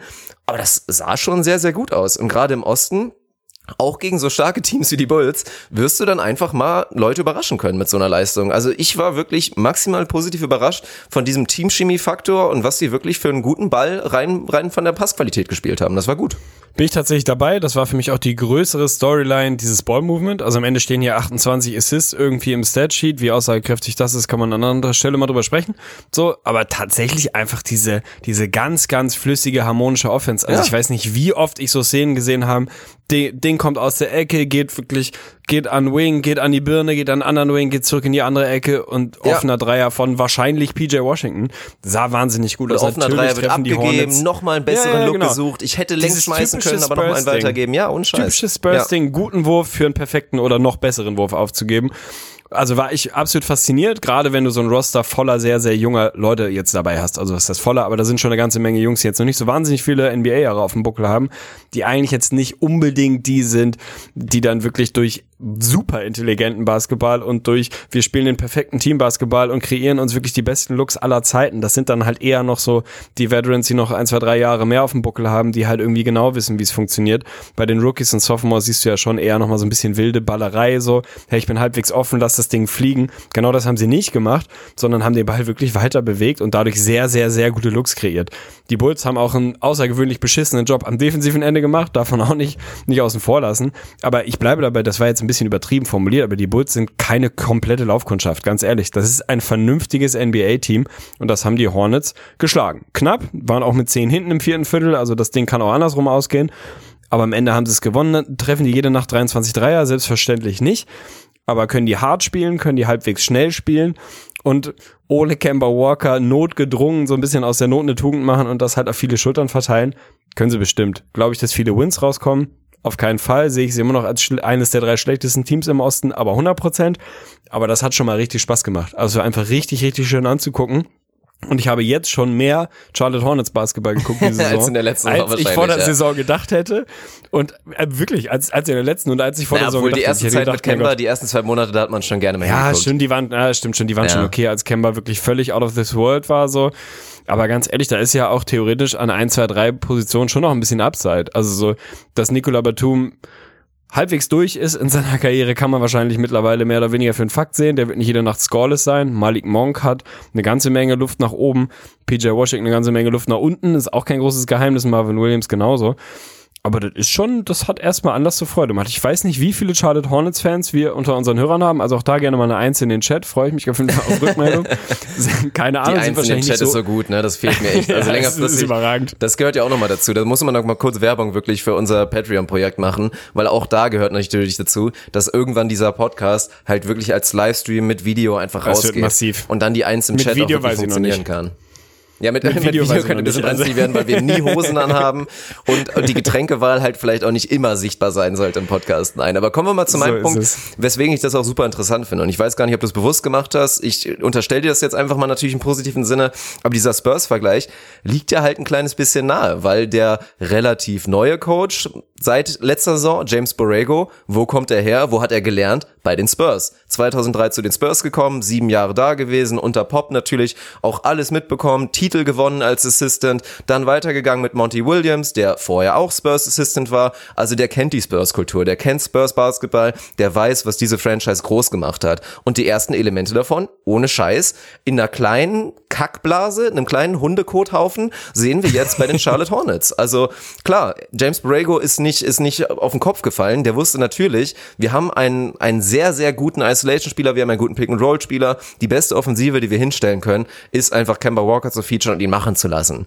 Aber jetzt hat er halt wirklich die Chance zu zeigen, was er für ein Coach ist. Und auch da als Überreaktion scheinen sie mit James Borrego wirklich einen guten Mann zu machen. Also dahin zu gucken, wie sich dieser Teambasketball weiterentwickeln wird oder ob das jetzt einfach nur ein Flug war, das wird für mich eine spannende Storyline und wird mich auch zwingen, noch ein paar Mal öfter bei den Hornets reinzuschalten. Ich habe das tatsächlich nicht ohne Grund gesagt und natürlich Overreaction as fuck so, aber ich glaube, dass einfach die Spurs-Organisation insgesamt mittlerweile auf einem Niveau agiert, dass selbst wenn du da den Busfahrer rausziehst und den in irgendein anderes Team schiebst, dass der wahrscheinlich irgendeinen Impact auf dem, auf dem Court haben wird und irgendwie besseren Teambasketball produzieren wird. Einfach weil das so unfassbar in der DNA dieser Franchise mittlerweile ist. Und wenn du da irgendjemanden aus dem Coaching-Staff bekommst, sei es ein Head Coach, ein Assistant Coach, ein Offensive Coach, scheißegal, aber jemanden, der Tag für Tag auf einer tagtäglichen Basis mit Greg Popovich in diesem ganzen Umfeld arbeiten konnte und durfte, das, das hinterlässt natürlich seine Einschläge und ich glaube, dass du die naturgemäß mit in deinen nächsten Job bringst und dass das mit ein Grund ist, warum er jetzt bei den Charlotte Hornets angestellt ist. glaube nicht, dass er es schaffen wird, aus diesem mittelmäßig talentierten Roster allein durch seine durch seine Spurs DNA wirklich ein legitimes NBA Team zu machen, das sehe ich noch nicht, aber es ist ein Overreaction Podcast, Alter. Also vielleicht vielleicht sind sie das nächste große Ding. Also wer weiß es denn? Vielleicht Ja, ist es wirklich was, Also wo man sagt, wir die Grenze doch irgendwann Nein, mal ziehen. nicht das nächste große Ding im Sinne von irgendwie, dass da ein legitimes Team draus wird. Aber ey, keine Ahnung, vielleicht überraschen sie uns. Vielleicht holen sie am Ende 25 Wins. Und das wäre für mich spektakulär. Oh Gott. Also für mich dürften es normalerweise ungefähr sieben sein. Vielleicht werden es, wenn da eine zwei vorne steht, ganz ehrlich, Chapeau Clark so. Da ist einfach keine Qualität im Roster. Vielleicht hilft ein kleines bisschen Spurs DNA als Zutat, dass du da ein bisschen mehr rausholen kannst. Ja, also natürlich nach wie vor fehlt maximale Star Power, aber mein Gott, die Charlotte Hornets wären schon gut damit bedient, wenn man nach der Saison sagen könnte, dass sowohl PJ Washington, Cody Zeller, Miles Bridges, Dwayne Bacon, Terry Rogier meinetwegen auch und dann noch ein Devontae Graham, Malik Monk und Marvin Williams, wobei der natürlich auch irgendwann rausfadet, einfach mindestens schon mal solide bis gute Rotation-Spieler sind. Dann sind die Hornets schon mal besser aufgestellt als in den letzten, ja, zwei Jahren, drei Jahren, wahrscheinlich so. Dwayne Bacon auch, also maximal underrated Name in der NBA. Also ich glaube nicht, dass er sich, dass er schon so weit ist, dass er bei BK Ref tatsächlich schon einen Spitznamen hat, aber da wird ein bisschen was passieren. Ja. Also da kann man Ich war auch übrigens sehr kurz Menge davor, deswegen bin ich jetzt auch zufrieden, ihn bei Wer bin ich mit reinzunehmen. Aber jetzt haben wir auch schon so Oha. ausführlich über ihn geredet. Wäre wär auch interessant geworden, aber er hat es nicht geschafft. Den hätte ich nicht erraten, kann ich dir jetzt schon sagen. Ja, Tipp 4, Ich würde Tipp sagen- 5 wäre wahrscheinlich gewesen, mein Name hat grob irgendwas mit Essen zu tun oder so. mit Keine Schinken Ahnung. zu tun. Ja. Man weiß es nicht. Okay, wir gehen ein Thema weiter und da kumulieren wir quasi zwei Overreactions, die wir hier mit dabei haben und ich weiß jetzt schon, dass auf dem Dirk Funk Launenbarometer, wo wir eben auf einer, ich würde sagen 9 von 10 waren, geht das jetzt aber mit richtig großen Stiefeln in den Keller. Ich, ich attestiere dir jetzt gerade eine Laune auf einer Dirk Funk Skala 0 bis 10 von 1,7. Denn ganz ehrlich, Kawhi Leonard ist der fuck nochmal beste Spieler der NBA mittlerweile. So, da gibt es keinen drumherum. Die Lakers brauchen Point Guard. Das ist der zweite große Punkt. Kawhi hat LeBron als besten Spieler auf diesem Planeten abgelöst. Facts, Alter. Hat seine Eier auf den Tisch gelegt. Die Lakers verlieren gegen die Clippers. Zu Recht, verlieren gegen die Clippers ohne Paul George. Kawhi dominiert dieses Spiel, ohne richtig spektakulär unterwegs zu sein. Einfach nur, weil er mittlerweile der beste Two-Way-Player dieser Liga ist. Wahrscheinlich offensiv das beste Skillset hat. Jemand ist, der dein Team auch ohne seinen Co-Star so gut macht, dass es verhältnismäßig problemlos die Lakers mit ihren Top 2 schlägt, um einen LeBron James, der 7 aus 19 schießt, der mittlerweile alt ist, der wahrscheinlich im Spätherbst seiner Karriere angekommen ist. Die Prime von LeBron James ist beendet. Die Clippers sind die neue Macht in LA. Dirk Funk. Ja, da werde ich jetzt, da werde ich jetzt nichts zu sagen. Ne? Also du hast jetzt schön überreagiert. Ich könnte jetzt den nüchternen Gegenpol machen, aber das kommt mir auch zu blöd vor. Also haben wir jetzt aufgehört zu überreagieren und reden wirklich über das, was passiert ist? Oder wie willst du das Nee, jetzt wir können angehen? auch überreagieren. Wir können auch überreagieren. Ja, dann mach du gerne weiter. Für mich Übung. gibt's keinen Grund, überzureagieren. Ich werde jetzt nicht sagen, dass da die Ansätze schon so gut waren und Danny Green nochmal ein Career High auflegen wird und 300 Dreier trifft, den auch Dreierrekord von Clay Thompson brechen wird, weil der Mann wird 24 Dreier in einem Spiel treffen. Dann reicht's auch hinten raus, wenn LeBron nur 17 scored. Mein Gott, rein für die Regular Season, ohne Scheiß, musste Kawhi da inzwischen mit in die Verlosung nehmen. Für mich bedeutet das nach wie vor immer noch nicht zu sagen, also es reicht noch nicht, weil der Track Record ist einfach so groß, die Anhänger sind so lang da hinten dran, da musst du erstmal über längere Zeit beweisen, dass du besser bist als LeBron, bevor ich sage, LeBron ist nicht mehr der beste Spieler der Welt. Da haben schon einige Leute dran gekratzt, so ein kleines bisschen, mal hier und da mal ein Kevin Durant, hier und da mal vielleicht ein Stephen Curry. Keiner von beiden hat es über die komplette Distanz meiner Meinung nach geschafft, ihn valide abzulösen. Kawhi ist gerade auf einem sehr guten Weg, muss man einfach mal sagen, weil du kannst ja nicht sagen, Kawhi ist ein Regular Season Spieler, der hat in der letzten in den letzten Playoffs einfach mal die Eier auf den Tisch gelegt und gezeigt, dass er da auch der beste Spieler in den Playoffs war. Ja, aber das muss jetzt auch erstmal so weitergehen und mehr sage ich erstmal nicht zu dem Thema. Ich finde, dass du da verhältnismäßig gut mit umgegangen bist. Also, so, natürlich, ich sehe deine Punkte. So, wenn man nur dieses Spiel sieht und die letzten Jahre sieht, wenn man LeBron James nicht kennt, wenn man, sagen wir mal, du kommst auf die Welt und guckst nur die letzten drei Jahre NBA Basketball, dann wird es relativ wenig Leute geben, die sagen, LeBron James ist der beste Spieler der Welt. Dann wird es sehr viele Leute geben, die sagen, Kevin Durant ist der beste Spieler der Welt. Und es wird seit dem letzten Jahr spätestens sehr viele Leute geben, die sagen, Alter, was muss Kawhi Leonard denn noch machen, um jetzt offiziell der beste Spieler der Welt zu sein? Ich sehe zu 100% deinen Punkt. Da hängt deutlich mehr dahinter als nur die letzte Saison. Und wenn du mich fragst, wirklich Titten auf den Tisch, weg von Overreactions, wer ist in der Endgeschwindigkeit, wenn es drauf ankommt, wen will ich haben? Also die banale Frage ist ja, wen will ich haben? Wer soll mir eine Playoff-Serie gewinnen? Du kannst dir einen Spieler aussuchen, um eine Playoff-Serie zu gewinnen, wen nimmst du? Dann gehe auch ich als nicht sein größter Fan, stand heute immer noch mit LeBron James, obwohl Kawhi Leonard Kawhi Leonard ist und das auf die Platte bringt, was er halt aktuell so tut. Wenn man wieder ein bisschen in diesen Overreaction-Modus zurückgeht, dann muss man mal sagen, alter Schwede, die Clippers ja, die haben mal richtig zementiert, warum sie in allen Büchern mehr oder weniger der Top-Favorit sind. So, sie haben Paul George nicht dabei gehabt. Alles andere, was man diesen Clippers zugetraut hat und was man von ihnen erwartet hat, haben sie auf die Platte gebracht. Sie haben die beste Bank der Liga, da muss man wahrscheinlich nicht groß drum rumreden. Ich habe es jetzt nicht ausgerechnet, keine Ahnung, wie viele Punkte sie von der Bank kriegen, 60 oder so ähnlich. Irgendwie Anfang 60 Punkte von der Bank. Montrezl Harrell sah überragend aus, Lou Williams sah sehr, sehr, sehr gut aus, Kawhi sah richtig gut aus, da kommt halt noch ein Paul George on top.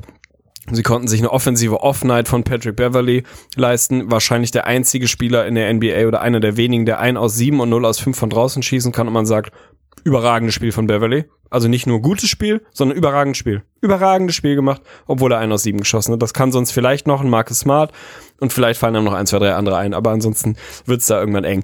Die Clippers sahen sehr, sehr, sehr gut aus. Die Lakers sahen sehr, sehr shaky aus. LeBron schwaches Spiel gehabt war jetzt nicht so wahnsinnig berühmt, hat am offensiven Ende seinen Wurf nicht so richtig getroffen, ist noch nicht so richtig da.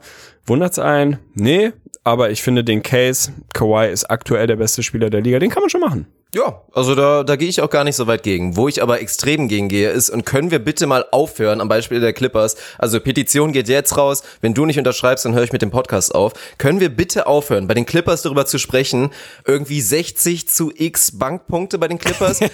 Das ja, ist so dumm und bescheuert, wenn Montrezl Harrell 38 Minuten von der Bank spielt, Lou Williams 37 und Mo Harkless 29 von der Bank. Im Zweifel werden die mehr Punkte scoren als die anderen Leute von der Bank, die weniger Minuten spielen. so oft geht die Rechnung dann meinetwegen auch aus, weil es waren halt auch, ich glaube, fünf Leute von der Bank bei den Lakers, die vielleicht insgesamt, ja, 100 wahrscheinlich, also 100 pro auch weniger Minuten gespielt haben insgesamt. Aber klar, wenn du pro Minute dann ausrechnest, aber das ist einfach Bullshit. Dieser Stat ist kompletter Bullshit. Du kannst allgemein darüber reden, dann kannst du aber auch andersrum wieder sagen, ja, abgesehen im Starting Lineup von Kawhi Leonard waren es wie viele Punkte? 22 im Vergleich zu den Lakers. Es ist einfach bescheuert. Letztendlich steht es einfach nur dafür, es funktioniert es ist ein verrücktes System, dieses von der Bank bringen und dann trotzdem Starter-Minuten spielen zu lassen. Vor allem das mit drei Leuten durchzuziehen. Was das Duell für mich am ehesten gezeigt hat, ist, dass die Clippers mehr Kontinuität mitbringen und im, gerade im Durchschnitt und auch im unteren Durchschnitt einfach noch mehr Qualität haben als die Lakers. Bei den Lakers hat aber auch einfach noch viel nicht geklappt. Also wie gesagt, schlechte Leistung von LeBron und wenn wir da auch nochmal kurz drauf eingehen wollen, er ist irgendwie alt. War LeBron deiner Meinung nach 2013 in der Prime? Nö. okay, war LeBron 2014 in der Prime? Mann, ja, was, was soll denn die Prime von LeBron James ja, und sein? jeweils hat er im Debüt der Saison der 17 Punkte geliefert, einmal mit 5 Rebounds und mit 4 Assists, einmal mit 8 Assists und 6 Rebounds. Es ist nicht das erste Mal, dass LeBron sein erstes Spiel verkackt. Also, du kannst mir jetzt auch Spielszenen zeigen und sagen, boah, das sind alles Sachen, die LeBron, LeBron sonst finisht, aber wie oft haben wir es auch in den letzten Jahren in den Playoffs einfach mal erlebt, dass LeBron in Spiel 1 einfach mal komplett raus war. Keine Ahnung, vielleicht hat er seinen Rotwein nicht getrunken, den er eigentlich immer mit ins Stadion bringt vor dem Spiel. das kennt man. Und LeBron, das war auch immer so das Ding, ich kenne das von früher, wenn du immer dachtest, du hast einen Mitspieler beim Fußball, boah, mit dem habe ich so eine überragende Chemistry, wir werden die so auseinanderpflücken, boah, wir Tiki-Taka, ey, wir, wir rasten komplett aus. Und was passiert? Du spielst eigentlich nur noch so zu zweit, vergisst deinen ganzen anderen Mitspieler und insgesamt wird's scheiße. LeBron war ein kleines bisschen zu sehr verliebt in Anthony Davis, hat sein eigenes Spiel vergessen und hat auch seine Leute drumherum vergessen. Weil was muss LeBron machen, um die Lakers insgesamt gut zu machen? Er muss seine Mitspieler besser machen. Und Anthony Davis braucht das am allerwenigsten. Anthony Davis hat schon oft genug gezeigt, gezeigt, dass der auch einen Müllhaufen um sich herum haben kann und trotzdem irgendwie 30, 15 und, und 8 dir liefert und dazu irgendwie noch drei Steals und drei Blocks. Also da muss LeBron seine Denkweise ein kleines bisschen überdenken. So, das wird so nicht weiter funktionieren. Du kannst auch nicht immer darauf zählen, dass Danny Green einfach unconscious ist, aber darum geht's. Sie werden Kuzma brauchen, sie werden insgesamt auch ein bisschen besseres Coaching brauchen. Es waren zu viele Minuten von Dudley, der einfach da überfordert war in diesem Matchup. Es waren noch ein paar zu viele Minuten von Quinn Cook. Es waren wesentlich zu viele Minuten von Contavious Cardwell Pope, Defensive Possessions gegen Kawhi Leonard. Das hat auch nicht funktioniert.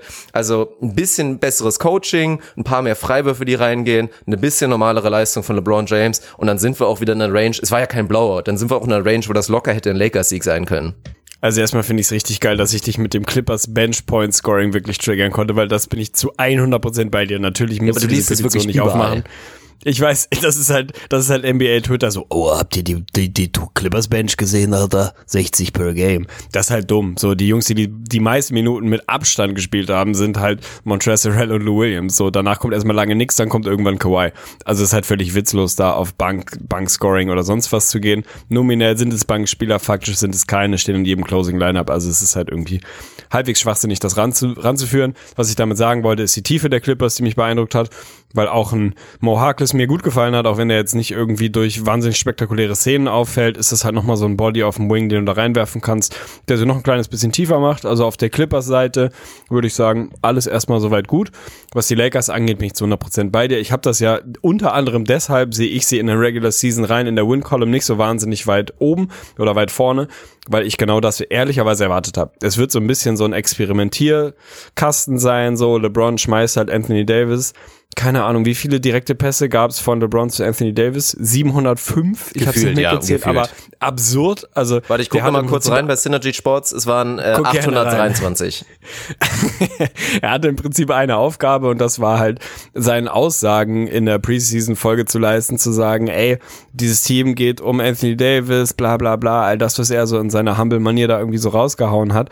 Bin ich 100% bei dir, ist unnötig, braucht er nicht. So Anthony Davis kommt alleine klar. Natürlich muss man dieses Two-Man-Game irgendwie schleifen und dazu gehört am Anfang im Zweifel auch, dass man es ein bisschen überdreht, ein bisschen überreißt und sich dann irgendwo einpendelt.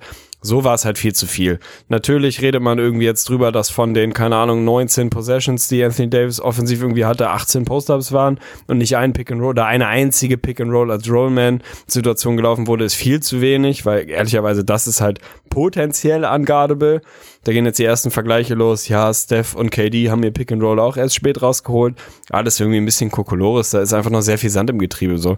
Und ehrlicherweise ist es genau das, was man vor der Saison erwarten musste.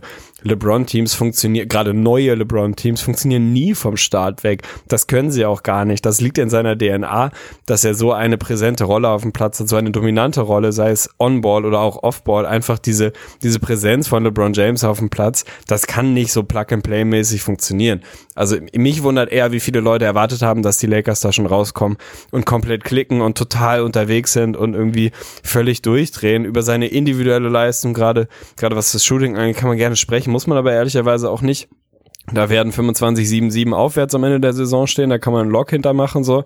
Also um den Mann muss man sich keine Sorgen machen. Sorgen, wenn man überhaupt sich Sorgen machen will, muss man dann vielleicht sich eher um einen KCP, der mal so richtig amtlich reingekodet hat und der irgendwie wirklich jeden Abend auf, auf Clutch Sports irgendwie nochmal beten sollte, bevor er ins Bett geht. Das war auf jeden Fall eine ganz gute Entscheidung für ihn. Da ist noch ein bisschen Luft nach oben, aber es haben halt auch ein, zwei Jungs gefehlt. Und um auf das Thema Point Guard zu kommen, das ist natürlich eine der größeren Storylines. Ball, Shot Creation, Ball Creation, Ball Handling. Da fehlt ihnen was, so. Da fehlt ihnen aber ehrlicherweise, und da wird der eine oder andere jetzt lachen, wenn er es hört, da fehlt ihnen natürlich auch ein Rajon Rondo, so. Da ist einfach ein kleines Loch oder eine kleine Lücke im Lakers Roster, aber ganz ehrlich, also so, das ging mir halt dann auch schon wieder zu schnell. So dieses, boah, die Lakers waren, sahen echt nicht so gut aus. Ich dachte halt andersrum eher so, Wer hätte denn erwartet, dass die Lakers von Tag eins an richtig, richtig gut sind? Also mal ehrlich, wann war denn ein neu zusammengewürfeltes LeBron-Team? Wir erinnern uns alle an die Miami-Saison vor vielen, vielen Jahren die überhaupt nicht gut in die Saison gekommen sind und die ein monströses Team waren. Das ist halt so, das kaufst du mit. Also so, ich verstehe nicht ganz, die Überraschung verstehe ich nicht ganz. Ich äh, habe ehrlicherweise von den Lakers ziemlich genau das bekommen, was ich als leidlich neutraler Lakers-Beobachter erwartet habe. Deswegen kann ich nicht so ganz verstehen, warum alle so, das sah jetzt aber nicht so gut aus. Also, come on, das ist halt so, so, so läuft es halt bei solchen Teams. Ja, also ich bin mal gespannt. Es wird hauptsächlich eine Mindset-Sache Sachen, aber allgemein auch, da werden wir vielleicht nochmal, ich weiß nicht, ob wir in einem Halbsatz auch noch über die Boston Celtics reden werden. Es ist sehr schwer, so ein neues Team und auch die Celtics sind ein neues Team, weil sie einfach einen neuen Kopf der Schlange bekommen haben. Kemba Walker, der ebenfalls ein sehr schwaches Debüt gemacht hat, ist es schwer, da den Maßstab zu setzen gegen ein Team, was einfach ein richtig ekelhaftes Matchup ist. Wie viele Teams wird es geben, die Lakers so verteidigen, wie die Clippers es machen, jetzt auch selbst ohne Paul George? Das war natürlich einerseits wieder, spielt das in die Karten von allen Clippers-Fans, Weil sie jetzt sagen, boah, selbst ohne Paul George war die Defense richtig brutal. Wenn der noch zurückkommt, dann sind die, sind die Klammern ja sowas von an überall und dann geht gar nichts mehr. Meinetwegen könnt ihr jetzt alle den Hype so mitnehmen, aber gegen ein durchschnittlich defensives Team reicht auch diese Leistung höchstwahrscheinlich aus, weil dann liefert Davis, irgendwie liefert er dir 40, weil er ja auch phasenweise wirklich unstoppable war, als er da am Block wirklich gefiestet hat. Für mich war es insgesamt ein bisschen zu statisch wieder. Ich bin ein Fan davon, jemanden da seine Zeit zu geben, wenn er es wirklich richtig gut kann am Block und wirklich aufposten zu lassen. Aber wenn du es zu viel machst, dann verliert das Spiel einfach seine Dynamik und gerade mit Leuten, die davon leben, dass es drumherum einfach funktioniert und sie einfache Looks bekommen, wird es einfach schwieriger. Was soll denn so ein KCP machen, wenn das Spiel einfach statisch wird, Le LeBron irgendwo in der Ecke steht und Davis da aufpostet? Dann kannst du dir noch wirklich, dann kannst du auch zwei gegen, zwei gegen fünf gehen in der Offensive. Dann lass Danny Green meinetwegen noch auf dem Platz, weil der auch contested irgendwie noch einen Dreier schmeißen kann und ab und zu mal trifft. Aber das ist so die Geschichte. Ansonsten, was mich positiv stimmt, das Starting Lineup, wenn man da mal reinguckt, der Lakers, war positiv. Die sind, glaube ich, plus sechs gegangen. Das gibt mir schon mal ein kleines bisschen Hoffnung. Und den Rest werden sie hinbekommen. Den Rest werden sie auf jeden Fall hinbekommen.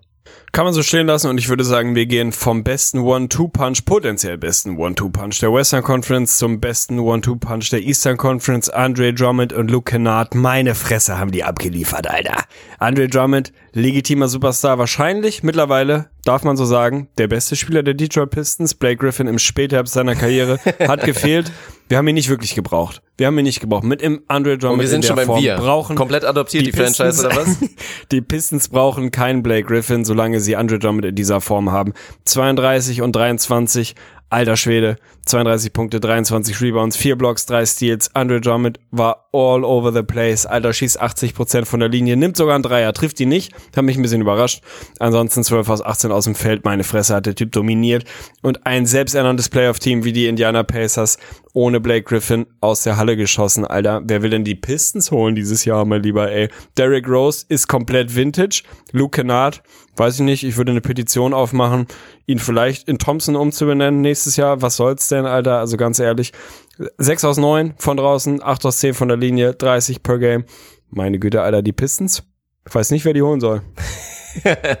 Können wir zumindest einmal ganz kurz ernst bleiben und betonen, dass ich den Luke. Kennard Hype Train dass ich da eigentlich auch, also ich will mal wen Lokführer. sehen. Ich, ja, ich wollte gerade sagen, also wer Lokführer da ist, der soll mal bitte da sind, mal aufzeigen und mir mal wirklich darstellen, was er da geliefert hat in den letzten Jahren, weil viel mehr kann es eigentlich nicht gewesen sein. Dass ich da ein Riesenfan bin und auch da wirklich mit einer kleinen Explosion zumindest gerechnet habe, ja, das ist klar. Mit so einer Explosion direkt in Spiel 1 selbstverständlich nicht, aber was geil zu sehen war, vor allen Dingen auch, was auch sehr, sehr wichtig sein wird, einfach für die Banklineups der Pistons. Er und Derrick Rose haben mal eine richtig geile Chemistry. Die beiden feiern sich auf jeden Fall schon richtig gegeneinander ab. Vor allen Dingen einseitig Derrick Rose feiert Luke Kennard total, erleichtert sein Pick and Roll natürlich massiv. Und der hat auch vor dem Spiel schon gesagt, boah, der, der White Boy da, der weiß überhaupt nicht, wie gut er sein kann. Der hat keine Ahnung, der checkt es überhaupt nicht. Und jetzt hat man es in einem Ansatz gesehen, wird ein wahnsinnig wichtiger Spieler für die Pistons, aber wollen wir zurückkommen auf Andre Drummond, der, ja, ganz entspannt sein, ich glaube, drittes 30 und 20 Spiele seiner Karriere rausgeklatscht hat. Ich hätte fast mehr gesagt, ohne Scheiß. Wenn du mich gefragt hättest, over-under, 30, 20 Spiele von Andre Drummond, hätte ich gesagt, hm, viereinhalb. Und wäre Ja, vielleicht wär sogar noch over gegangen. Aber Ja, es war auch. erst das dritte und es war selbstverständlich beeindruckt, weil es waren ja nicht nur die Punkte und die Rebounds. Ich habe es gerade gar nicht vorliegen. Ich weiß nicht, ob du es vorliegen hast. Dazu kamen ja auch noch ein paar Steals, ein paar Blocks und so weiter. Drei Steals, vier Blocks. Ja, kennen wir alles von Andre Drummond? Jetzt kommt aber wirklich ein großes Aber. Jetzt kommt ein großes Aber und das gestehe ich ihm zu, wenn es so weitergeht. Dann bin ich wirklich positiv gestimmt, weil was mir sehr, sehr gut gefällt und was mich auch positiv überrascht hat, dass Andre Drummond für seine Verhältnisse, und er ist ja ein Biest, er ist ein physisches Biest, es gibt kaum andere Leute, die rein von der Kraft mithalten können mit ihm und dafür war er schon immer recht beweglich. Also erinnern wir uns zurück, wie lange ist das her? Diese, vor vier Jahren oder was? Als er Back-to-Back auch irgendwie Dwayne Wade gestrippt hat? Ja. Diese, ja. diese Aktion, also Andre Drummond so, war ja. immer schon relativ leichtfüßig. Aber der hat in diesem Spiel zwei, drei Aktionen gehabt. Ohne Scheiß, das war Guard-Forward-like. Also einmal ist er wirklich Coast to Coast gegangen, auch mit Crossover und so weiter. Dann hatte er einmal noch eine Aktion, ich glaube, da wurde er geblockt erst, hat den Ball dann aber wiederbekommen und ist dann nochmals, hat er nochmal zum Crossover angesetzt. Das sah schon wirklich verdammt gut aus. Und dieser Andre Drummond, der wirklich rein Face-Up und Ballfang und Go und und zum Korb attackiert, weil da wird er oft, selbst auch in der modernen NBA, ein Mismatch haben in dem Sinne, dass die Leute entweder tatsächlich mit seinen, mit seinen schnellen Füßen nicht mithalten können oder dann im Zweifel einfach zu schwach sind, dass er sie wegschieben kann, einen Foul provoziert oder relativ gute Chancen bekommen wird, abzuschließen. Das gefällt mir halt tausendmal besser als zehn Possessions Andre Drummond mit dem Rücken zum Korb und dann irgendwie Finesse gehen zu wollen, weil Finesse hat er in dem Sinn einfach nicht, da fehlt ihm der Wurftouch, aber ohne Scheiß, also wirklich diese Leichtfüßigkeit und ich glaube, da hat er auch nochmal in der Offseason gearbeitet. Vielleicht waren das die entscheidenden fünf Kilo, die er nochmal verloren hat, die ihn trotzdem noch zu einem der stärksten Spieler der Liga machen, aber vielleicht nochmal ein kleines bisschen agiler. Das gefällt mir wirklich gut und könnte was sein, was Andre Drummond wirklich nochmal erlaubt, nochmal einen Schritt zu gehen in Richtung vielleicht Star. vielleicht Star. Andre Drummond vielleicht Star in der NBA. Er hat auf jeden Fall so ein paar Liniensprints eingestreut. Alter, hast du das mal gehört, ey? Ich hatte locker mittelschweren Frosch irgendwo komplett im Hals, ey. Äh, fand ich auf jeden Fall schön zu sehen, dass er seine Beweglichkeit da irgendwie erhalten hat. Was ich daran geil finde, und das ist tatsächlich so ein Faktor, den ich bei ihm sehr hoch anrechne, auch wenn ich nach wie vor nicht sein größter Fan bin, es erlaubt dir eben tatsächlich ein Foul zu ziehen, als einen positiven Abschluss einer Possession zu sehen. Seine verbesserte Freiwurfquote und maximal radikal verbesserte Freiwurfquote. Letzte Nacht schießt er 8 aus 10, ob das jetzt sustainable ist. Der wird nicht jede Nacht 10 Mal an die Linie gehen, der wird wahrscheinlich auch nicht unbedingt 80 Prozent schießen, aber der hat die letzten zwei Jahre bei solidem Volumen mit 5 Attempts, glaube ich, 60 Prozent geschossen. Das ist nicht berühmt, das ist nicht überragend,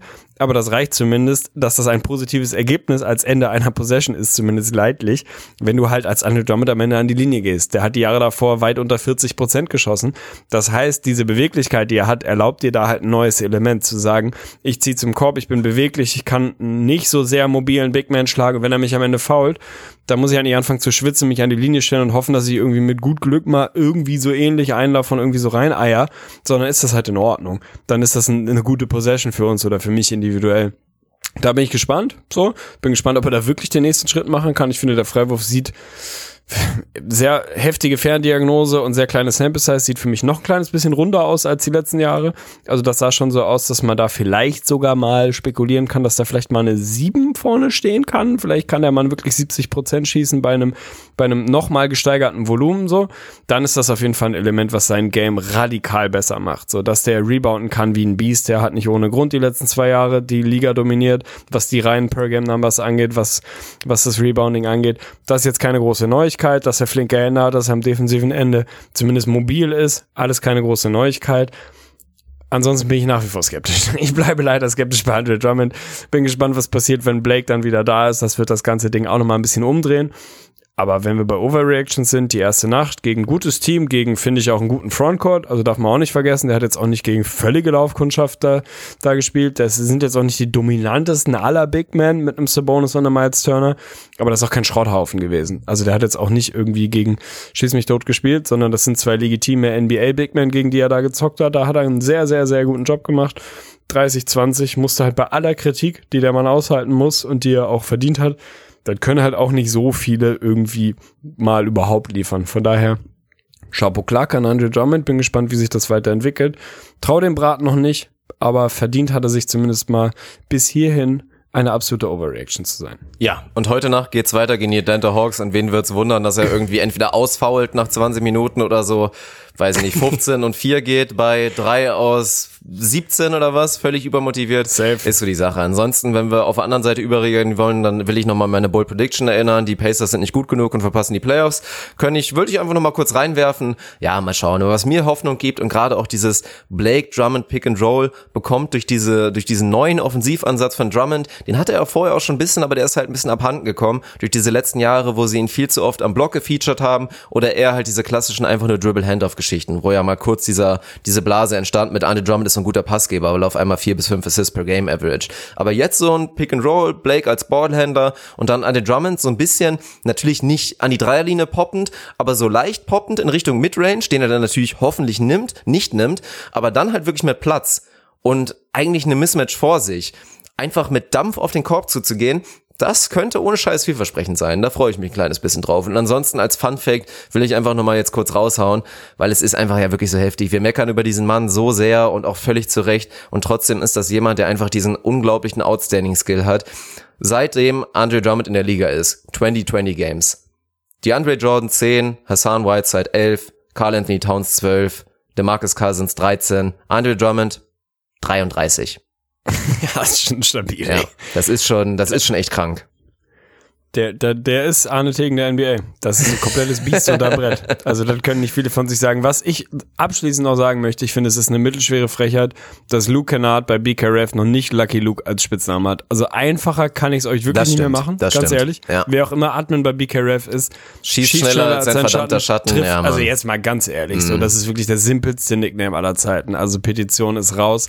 Haut raus. Ich würde sagen, wir gehen ein Team weiter und damit sind wir jetzt in den letzten drei Overreactions angekommen und sind tatsächlich zwei davon betreffen unser beider Teams. Wir müssen und übrigens taktisch eins davon- überlegen, weil normalerweise, ich will kurz mal dran erinnern, du erinnerst dich vielleicht Hau selber rein. nicht, aber normalerweise sind wir eigentlich immer so gegangen, wenn wir einen Themenblock hatten, dass wir unsere Quizrubrik irgendwo ins Ach, Sandwich mit reingepackt reingestreut, haben. ne? Nicht, Ja, vielleicht nicht als Patty, vielleicht nicht als veganes Patty, sondern vielleicht eher so als Salat oder als Tomatenscheibe, die da irgendwo unten oder Als oben liegt, je nach, ja, Als oder als Gewürzgurke. Gewürzgurke. Und da müssen wir jetzt halt noch schauen. Wir haben noch drei offen, wäre jetzt eventuell eine Option, da müssen wir uns Hau aber ein rein. bisschen Wir machen jetzt Wer bin ich? Ja, siehst du, da haben du hast, du hast mich überzeugt. Wir machen Wer bin ich? Sehr gut, dann baller ich den Einspieler, haben wir lange nicht mehr gehört und dann aus Gründen, neue Hörer wissen es noch nicht, aber aus Gründen wird Arne dann kurz übernehmen, was uns in dieser Quizrubrik erwartet. Rätsel, Spannung, Spiel und Spaß, Emotion. Wer bin ich? Aus Gründen finde ich vor allem in der heutigen Episode geil, wo ich vorhin mich wirklich sprachlich, also so maximal krachig angestellt habe. Dirk hat in der Vergangenheit immer mal wieder Probleme gehabt, unsere Quizrubriken adäquat anzumoderieren. Deswegen ist das traditionell mein Job gewesen. Wer bin ich? Ist sehr, sehr einfach. Dirk hat in dem Fall mir, ich glaube, heute sind es drei Spieler vorbereitet, NBA-Spieler vorbereitet, für die er, von denen ich nicht weiß, wer, wer sie sind. Jetzt habe ich auch schon kraches Schluss, hast mich angesteckt. Ich weiß nicht, um wen es geht. Dirk hat mir in der Regel fünf Fakten vorbereitet zu diesen Spielern, die er mir so häppchenweise präsentieren wird, in der Hoffnung, dass ich früher oder später darauf komme, um wen es hier eigentlich geht. Das sind meistens Fakten, die so ein bisschen so eine Mischung aus dem Privatleben und dem NBA-Leben und NBA-Stats und so weiter und so fort sind. Traditionellerweise sage ich jetzt schon mal, stelle ich mich da sehr, sehr beschissen bei an. Also ich bin wirklich, ist, ich würde behaupten, es ist meine schwächste Quizrubrik mit, äh, mit Ausnahme von Konfusion und Konklusion, die Oh eh nicht möglich ist. Ja. Aber ich glaube, so von unseren Basic-Rubriken bin ich da richtig, richtig beschissen drin. Ich glaube, du hast mir drei vorbereitet. Mein Ziel ist, eins und zwei zu gehen. Also mein Ziel ist es, eine zu lösen. Die anderen zwei kann ich gerne verlieren. Das ist für mich mein 500. Damit bin ich fein. Also ich bin gespannt, was du dir ausgedacht hast heute. ja, ich habe mir ein bisschen was ausgedacht und natürlich, weil wir Wer bin ich lange nicht mehr dabei hatten und weil ich weiß, dass es eher eine Hassrubrik von dir ist, bin Sergi ich, Bakker. bin ich Willst du lösen oder was? Willst du schon lösen Ja. für die Eins? Oh mein Gott, ey, jetzt geht hier schon los. Nein, bin ich meiner Meinung nach relativ soft eingestiegen. Also auch erstmal nur drei, von daher das Ziel wie immer über 500 zu bekommen. Das würde bedeuten, Arne hat zwei von drei richtig. Wäre schon über deinem Ziel. Career Average auf jeden Fall. Wäre, wäre deutlich über deinem Career Average. Aber müssen wir schauen. Ich glaube, es ist machbar und wir fangen auch mit einem machbaren Kandidaten an. Also von daher, wer bin ich Jetzt macht der startet? Druck doch noch höher. Ja, Jetzt na mal klar. ganz Ich würde noch mal ehrlich, kurz allen Hörern empfehlen, macht es genauso wie Arne. Er wird wahrscheinlich hoffentlich einen Zettel vor sich haben und ein, mit. zwei Notizen haben. Mein Laptop. Weil ansonsten haben wir immer das Problem, dass wir immer noch nachfragen müssen, wie war nochmal Tipp 1 und 2. Ich lese alle fünf Tipps vor, danach fasse ich es nochmal einmal kurz zusammen und dann schauen wir mal, ob Arne erkennt, welchen NBA-Spieler wir suchen. Und es geht los mit Tipp 1. Ich bin der aktuell viertälteste Spieler in der Liga. Oha. Okay. Ja, manche würden da vielleicht schon lösen wollen, gut. aber finde ich gut. Machen wir erstmal weiter. In 16 Jahren NBA-Karriere habe ich in keiner Saison mehr als 8 Millionen verdient. Oha. Der arme Kerl. Wenn ich in dieser Saison mein neues Trikot überstreife, wird es für das sechste Team sein in meiner Karriere. Okay. Ich bin einmal in meiner Karriere All-Star geworden. Okay. Und weil wir ja schon so oft bei Nicknames jetzt waren in dieser Episode, auch bei BK Ref zu finden, ein Spitzname von mir, Machine Gun. Okay, das sind die Tipps, die, die du mir jetzt gegeben hast, ja? Ja, das waren fünf. Ich kann es nochmal kurz zusammenfassen für alle unsere Hörer. Gerne. Viertältester Spieler, 16 Jahre Karriere, nie mehr als 8 Millionen pro Jahr verdient.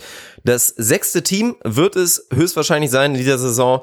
All-Star geworden bin ich einmal und Spitzname von mir Machine Gun scheinbar. Okay, wer sind die ältesten Spieler in der NBA? Damit würde ich ja vielleicht mal anfangen. Also, wir haben natürlich irgendwie noch so, so Vince dabei. Der ist, ist Vince der Älteste mittlerweile? Wahrscheinlich ist Vince der Älteste, oder? Da gibt es einen, der älter als 42 ist, Bruder? Ist du- wahrscheinlich nicht. Kannst du mir den Tipp geben, ob Vince Carter wirklich Vince der Älteste Carter ist der Wahrscheinlich. älteste Spieler der Liga, ja. Yes! Machine Gun. Also wer ist denn wohl Machine Gun? Machine Gun suggeriert für mich ja irgendwie äh, schnellen Shot, würde ich mal behaupten. So, also das wäre so das, was ich da sehen würde. Schnellen Release, keine Ahnung, sechstes NBA-Team. Dieses Jahr gewechselt. Habe ich das richtig mitgeschnitten? Ja, habe ich jetzt nicht explizit gesagt, aber könnte man eventuell aus den fünf Tipps herauslesen, ja, dass es ein neues Team ist. Dann spricht halt für mich für einen absoluten White Boy in dieser Liga. Man muss ja gucken, Scharfschütze muss er sein, kein richtiger Megastar, sonst hätte er irgendwann mal einen dicken Vertrag unterschrieben, dass da irgendwie mehr als acht im Jahr rauskommen. Kann sein, dass ich mich völlig verrenne, aber ich gehe mit Kai Korver, der noch nicht die vier vorne stehen hat, aber langsam aber sicher in die Richtung grindet. Also ich glaube, wir reden bei Kai Korver. Das ist vollkommen richtig und das beruhigt mich auch ein kleines bisschen, weil das war meiner Meinung nach, glaube ich, der, der leichteste Kandidat von den dreien. Ja, haben wir alles mitbekommen. Der viertälteste Spieler in der Liga. ist neu für mich. Ja, Machine, Machine Gun, Gun ich noch nie gehört. Machine Gun ist auch ein kleines bisschen neu. Also man muss, man muss dazu sagen, eigentlich, und das ist ja auch wirklich ein richtig geiler Spitzname für ihn, hat Ray Allen den nicht eigentlich auch gebunkert? Ich weiß es nicht genau. Aber eigentlich Kyle Korver, was man als erstes findet überall, ist auch wirklich Threeses. Also ja. nicht Jesus, sondern Threeses finde ich persönlich sehr, sehr geil. Ansonsten viertältester Spieler. Vince Carter hatten wir schon geklärt, 42 Jahre, auch Udonis Haslam, da habe ich auch noch mal ein kleines bisschen geschluckt. Sollte eigentlich nicht wundern, wenn der langsam eher mal ins Coaching-Staff gehört bei den Heat, aber auch der hat aktuell noch einen Vertrag und wird vielleicht sein Trikot überziehen und auch noch ein kleines bisschen älter, ebenfalls 39 wie Haslam Paugesol.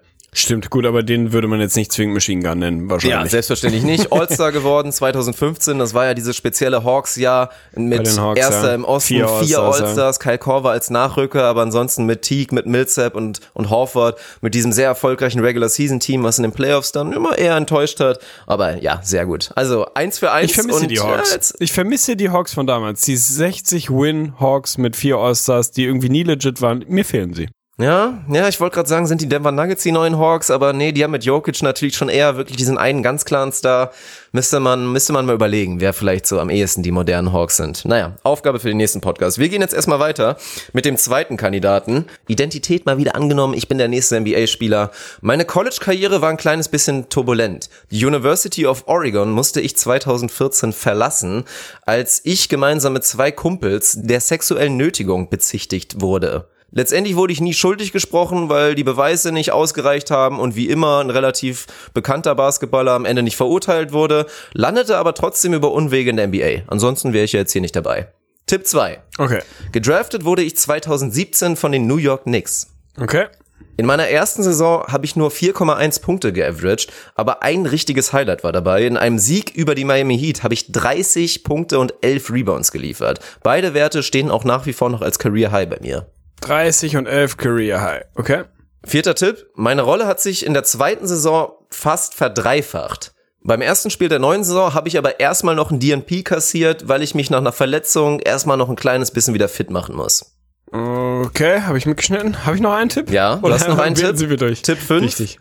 Mein Nachname kommt in einem von Dirks Funks Lieblingskomödien Dodgeball voll auf die Nüsse vor. Ach du Scheiße. Ja gut, den habe ich nie gesehen, den Film. Was? Das hilft mir jetzt nicht so richtig. Nein, ich weiß.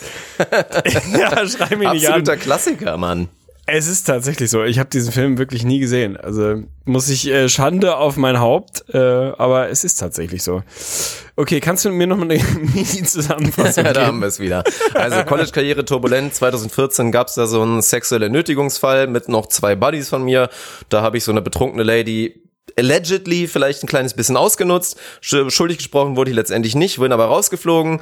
Über ein anderes College dann die NBA gekommen, 2017 von den Knicks gedraftet. Erste Saison 4,1 Punkte im Average, aber ein absolutes Highlight mit 30 und 11 gegen die Miami Heat gehabt. Die Rolle hat sich dann fast verdreifacht in der zweiten Saison, aber jetzt in der neuen Saison im ersten Spiel erstmal noch ein DNP kassiert, weil ich noch nicht ganz fit bin. Ha, Rolle fast verdreifacht. Kannst du mir da ganz kurz einen Tipp geben, was du damit meinst? Minuten. Da meine ich wirklich Stunden. Okay, okay, okay, ja. okay, okay, okay, okay. Ähm, ja, wie nähern wir uns dieser Systematik an? College-Karriere, weißt du genau, genauso gut wie ich, da bin ich ein weißes Blatt Papier. Das hilft mir nicht so wirklich. 4,1 Points per Game. Oh gut. Das haben, haben viele mal gehabt, haben wenige mal gehabt.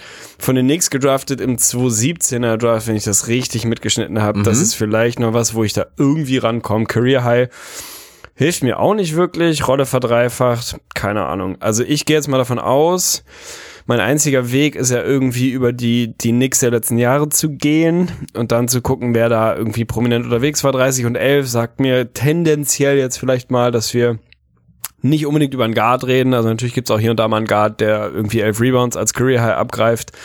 nicht so super realistisch. Also wahrscheinlich reden wir eher über ein, ah, keine Ahnung, reden wir über einen Big Man oder einen Wing, zumindest mal einen Wing, so. Vielleicht nicht einen kleinen Point Guard. Wer dödelt da bei den Knicks in den letzten Jahren rum? Ich habe diese sexuelle Nötigungsgeschichte offensichtlich nicht mit, mitgeschnitten. So, University of Oregon hilft mir maximal gar nicht weiter. Also auch da nochmal Disclaimer, niemand von uns beschäftigt sich viel mit dem College, beziehungsweise eigentlich eher gar nicht. Ich wahrscheinlich noch weniger als du, auch wenn das eine Kunst ist. Wenn ich die Knicks ein bisschen durchgehe, aus den letzten Jahren, der 2017er Draft, das müsste der Frank-Draft gewesen sein.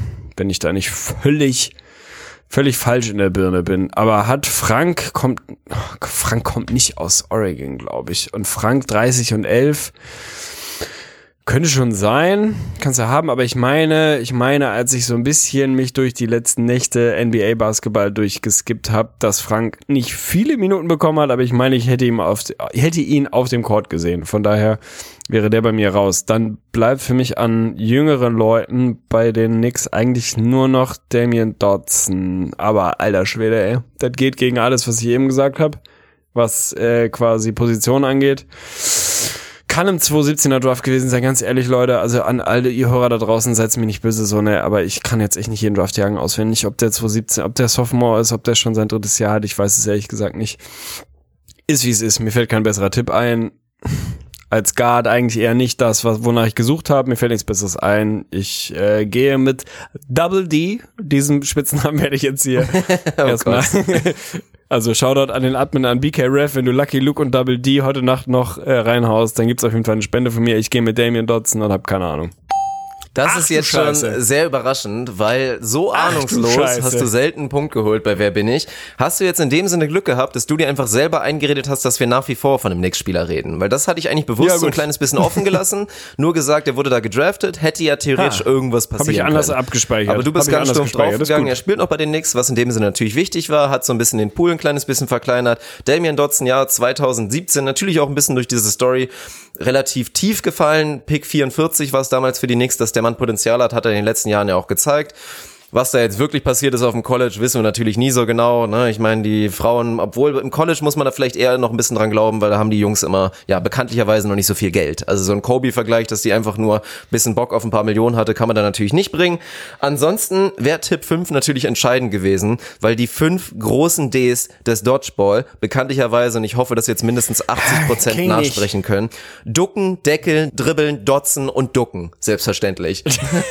Selbstverständlich. Das sind die fünf Sagt mir genau nichts, ey. Okay, da habe ich offensichtlich ein bisschen und damit ist Damian Dotson natürlich auch vertreten. Nicht ganz genauso geschrieben, wenn man es, glaube ich, ja irgendwie paraphrasieren will aus dem Englisch, aber.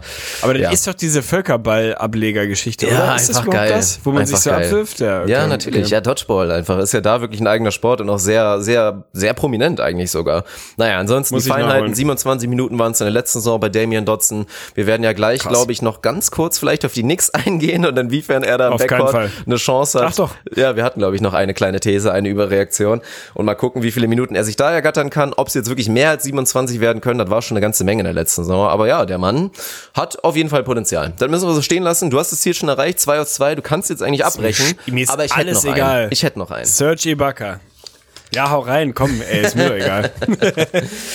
So, dann hatten wir ja eben nach Mike Conley bekanntlicherweise den schlechtesten, das schlechteste Saisondebüt für ein neues Team, was es jemals gab. 1 aus 16 hatten wir ebenfalls. Und jetzt hat mich mal interessiert, wer hatte dann eigentlich das beste Debüt? Wobei jetzt sind wir nicht bei Kyrie Irving, sondern sind wirklich ganz stumpf bei Saison hat angefangen. Und jetzt gehen wir nicht nach Punkten, weil da gab es mit Sicherheit mehr. Aber mich hat jetzt interessiert, wenn wir das Ding umdrehen, mindestens 16 Field Goal Attempts genommen und wer davon hatte die höchste Field Goal Percentage? Um dir ein bisschen zu helfen, ich bin ja auch kein NBA-Historiker, bin ich die moderne Ära gegangen, also seit 2000. Und ich kann dir auch noch mal einen kleinen Tipp geben, seit 2010 hätte auch gereicht, was das angeht. Also der Mann, den wir suchen, der hat das nämlich geschafft. Er ist derjenige, der bei mindestens 16 Field Goal Attempts die höchste Field Goal Percentage hatte in den letzten 10 Jahren in Spiel 1 der Saison. Das ist Tipp 1. Er ist derjenige.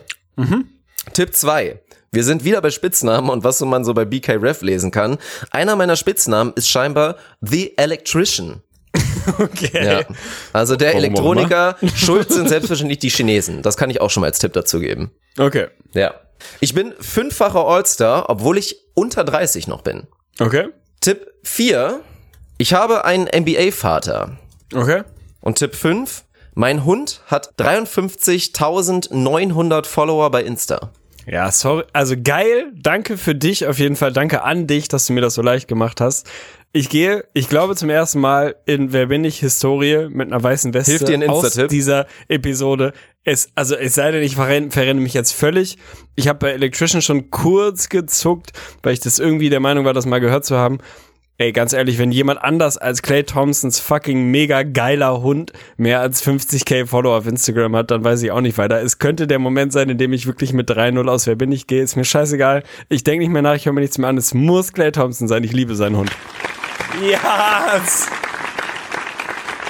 Im ersten Regular Season Podcast, im ersten Podcast seit über einem, nein, nicht seit über einem. Jahr, aber seit Monaten mit der ersten Quizrubrik hier wieder geht Arne Tegen bei Oh, einer seiner Hassrubriken ey. wirklich 100 Prozent. Drei aus drei aus dem Feld, drei aus drei von draußen und verdient, auch drei und drei, drei aus drei von der Linie. Ja, manchmal kriegst du halt einen Lucky Bounce. Frag mal Kawhi Leonard Game 7 gegen die 76ers. Das kann auch mal passieren. Ja, es ist Clay Thompson. Ja, Swishbomb. bin ich, bin ich ein kleines bisschen überrascht, weil Insta-Tipps waren, haben bei dir noch nie funktioniert. Das hatte Ja, ich so das als stimmt. letzten. The Electrician war mir persönlich ehrlich gesagt nicht bekannt. Ich habe da natürlich direkt wieder an die Toaster-Geschichte gedacht und da ist man vielleicht auch schnell. Hat aber scheinbar nichts damit zu tun. Also die Chinesen kommen immer auf verrückte Geschichten, aber scheinbar haben sie Clay Thompson ja eh adoptiert. Ich meine, dadurch, dass er auch für, wie heißt diese Marke nochmal, Anta oder irgend sowas? Ich weiß Ja, nicht mehr genau. so. Aber diese chinesische Schuhmarke hat und da natürlich einen riesen Markt hat. China Clay ist natürlich eine riesen Story und er gilt da irgendwie so als dieser Blue-Collar, einfach Arbeitertyp so.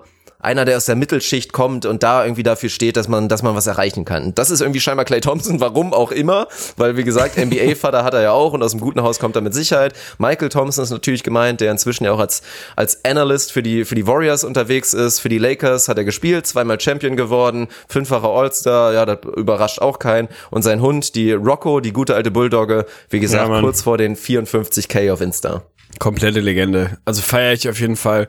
Chapeau Klack an dich fürs Vorbereiten. Ist unfassbar, dass ich hier mit dem 3-0 rausgehe. Finde ich nur halb verdient, aber ganz ehrlich, man muss auch mal so ein so ein äh, so einen richtigen Rimroll. Weißt du, ich schieße das Ding komplett zu kurz und irgendwie äumelt das Ding sich am Ende hinten rein und ich gehe 3 und 0, ey. Wer will mich holen? Ja, also vielleicht eher noch holen. besserer Vergleich dieser Blake Griffin Game Winner da. So schön Ja. der, der Dreier da nach dem Out- Inbounds Play, der ja, so ein Lucky Bounce war es eher. Der, der von Kawhi war wahrscheinlich noch zu gut für deine Performance.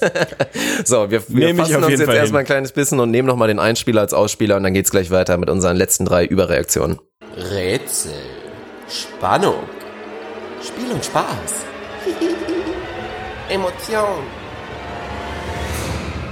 Wer bin ich? Und ich würde sagen, ich übernehme das Ruder direkt. Ich habe das vorhin schon so ein bisschen angedeutet. Wir haben noch drei Overreactions am Start. Zwei davon betreffen unsere beiden Lieblingsteams und eine betrifft die Knicks. Hast du eben schon gespoilert, ist auch völlig in Ordnung. Ich finde, wir fangen bei mir an. Ganz ehrlich, Justice Winslow, vermutlich bester Point Forward der Liga aktuell. Der nächste Draymond Green, der nächste LeBron James, der nächste Giannis Antetokounmpo ist mir völlig egal. Wir haben die ganze Zeit drüber geredet. Jimmy als neues Gesicht der Miami Heat. Geil, sensationell, Top 15 Spieler der NBA, zumindest in meinen Büchern. Ihm fehlt ein bisschen der Co-Star. Haben wir gedacht, Pustekuchen, Alter. Justice Winslow, 27, 7 und 7 ist eine Line, die man sonst nur von LeBron James kennt. Wir werden sie dieses Jahr von Justice Winslow sehen. Und inklusive Bam Adebayo, der noch eine etwas ruhigere Nacht hatte, reden wir über eine legitime Big Three, Alter. Die Heat haben eine Big Three und werden das Ding komplett nach Hause schieben. Ja, aber wir sind doch hier beim Überreagieren. Dann komm doch nicht mit Point Forward und gehen wir einfach mal straight drauf. Vergiss Stephen Curry, vergiss Damian Lillard oder was es da noch an Gemüse gibt. Westbrook meinetwegen oder Irving. Justice Winslow ist der beste Point Guard der Liga. Er ist ein Point Guard. er ist kein Point Forward. Ähnlich wie LeBron ist er jetzt auch ein Point Guard. Und ich finde, die Pa- LeBron-Parallele finde ich auch jetzt wieder geil, dass es halt inzwischen einfach safe heißt, wenn du 27, 7 und 7 lieferst, dann hast du halt einen LeBron gehabt. Das eine LeBron-Line, ja. du Ich finde dann- auch, das muss man auch einfach so LeBron. nehmen. Das finde ich Ja, einfach ein so, sowas von herrlich. Und dass er das natürlich direkt in Spiel 1 liefert. Es steht immer noch aus, was mit Goran Dragic passiert, aber ja, wenn wir jetzt mal überreagieren wollen, Traden. spricht Brauchen inzwischen. Ja, aber das Problem ist halt, du musst ihn ja noch ein kleines bisschen featuren. Also du musst irgendwie Minuten zumindest dann, aber weiß Dragic ja auch, Dragic hat ja jetzt auch Erfahrung, gerade auch im Nationalteam mit dem Doncic neben ihm und so weiter. Übrigens, das ist auch so geil. Ich habe letztens jetzt wieder äh, im, im Sommer mit dem Beachvolleyballkram Slowenen kennengelernt und erst im Nachhinein gecheckt, wie geil muss das denn bitte sein, Slowene zu sein jetzt? Slowene und NBA-Fan. du hast einfach mal Luka Doncic als dein Ja. Hab und Gut, als dein, dein Fleisch und Blut. Ich habe ihm natürlich auch direkt gesagt, ja, mach dir mal keine Sorgen, wir Deutschen haben ihn schon längst adoptiert, aber wie geil ist das denn so, ne? Einfach Slowene zu sein und jetzt Luka Doncic maximal feiern zu können. Dragic davor war wahrscheinlich auch schon ganz geil, aber um auf den Punkt zurückzukommen, es wird ja wahrscheinlich auch funktionieren mit Dragic und Winslow auf dem Court. Aber ja, sieht verdammt gut aus. Bam Adebayo ebenfalls gut, ein kleines bisschen ruhiger natürlich, ist da ein bisschen untergegangen neben Winslow. Spannend wird aber, wenn wir aufhören zu überreagieren, ja, wie entwickelt sich das weiter, wenn Jimmy wieder da ist? Wir wissen alle, wie dominant er ist. Wir wissen auch alle, dass er auch dominant im Sinne ist, ich nehme jetzt einfach das Heft in die Hand. Und wie viel bleibt denn noch von Justice Winslow über? Wenn da jetzt ein Jimmy Butler kommt und sagt, so, ist jetzt viertes Viertel, du hast jetzt den Ball erstmal gar nicht mehr in der Hand, ist Justice Winslow dann immer noch genauso gut? Oder ist Justice Winslow, wenn wir überreagieren wollen, inzwischen so gut, dass Jimmy Butler sich neben ihm vielleicht ein kleines bisschen anpassen muss? Die Schnauze. Also sowas will ich wirklich nicht. Jimmy Butler muss sich neben niemandem an, Du bist so ein. Arschloch. Eben bei LeBron, Alter. Ich, bin- ich habe mitgemacht, ich habe mitgespielt und jetzt kommst du hier, jetzt komme ich wirklich mit einem validen, guten Punkt und du blockst einfach komplett Ja, ab. ey. kann ich du, nicht, Du kann ich 62er, ey. Es war ein kompletter 31er. Wahrscheinlich war es sogar ein 93er. Ich weiß, ich kenne diese Rechnung gar nicht. Ich weiß gar nicht, wie man in 31ern rechnet. Das hast du mir irgendwie näher gebracht. Aber natürlich ist ein 62er. Man muss ehrlicherweise drüber sprechen. So, Justice Winslow ist irgendwie eine, eine Personalie, die super schwer zu greifen war für mich die letzten Jahre, weil du immer Flashes gesehen hast, dass der Typ richtig real sein kann, richtig was Besonderes sein kann.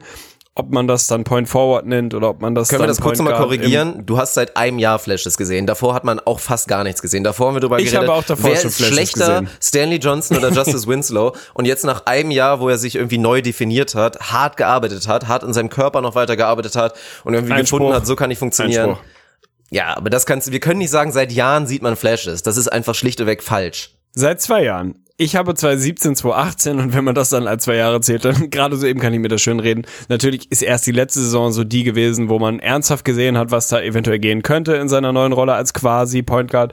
Ich fand schon auch, dass man vor, in Anführungsstrichen, zwei Jahren, sagen wir mal vor zwei Saisons, 2017, 2018 Ansätze gesehen hat, die interessant waren.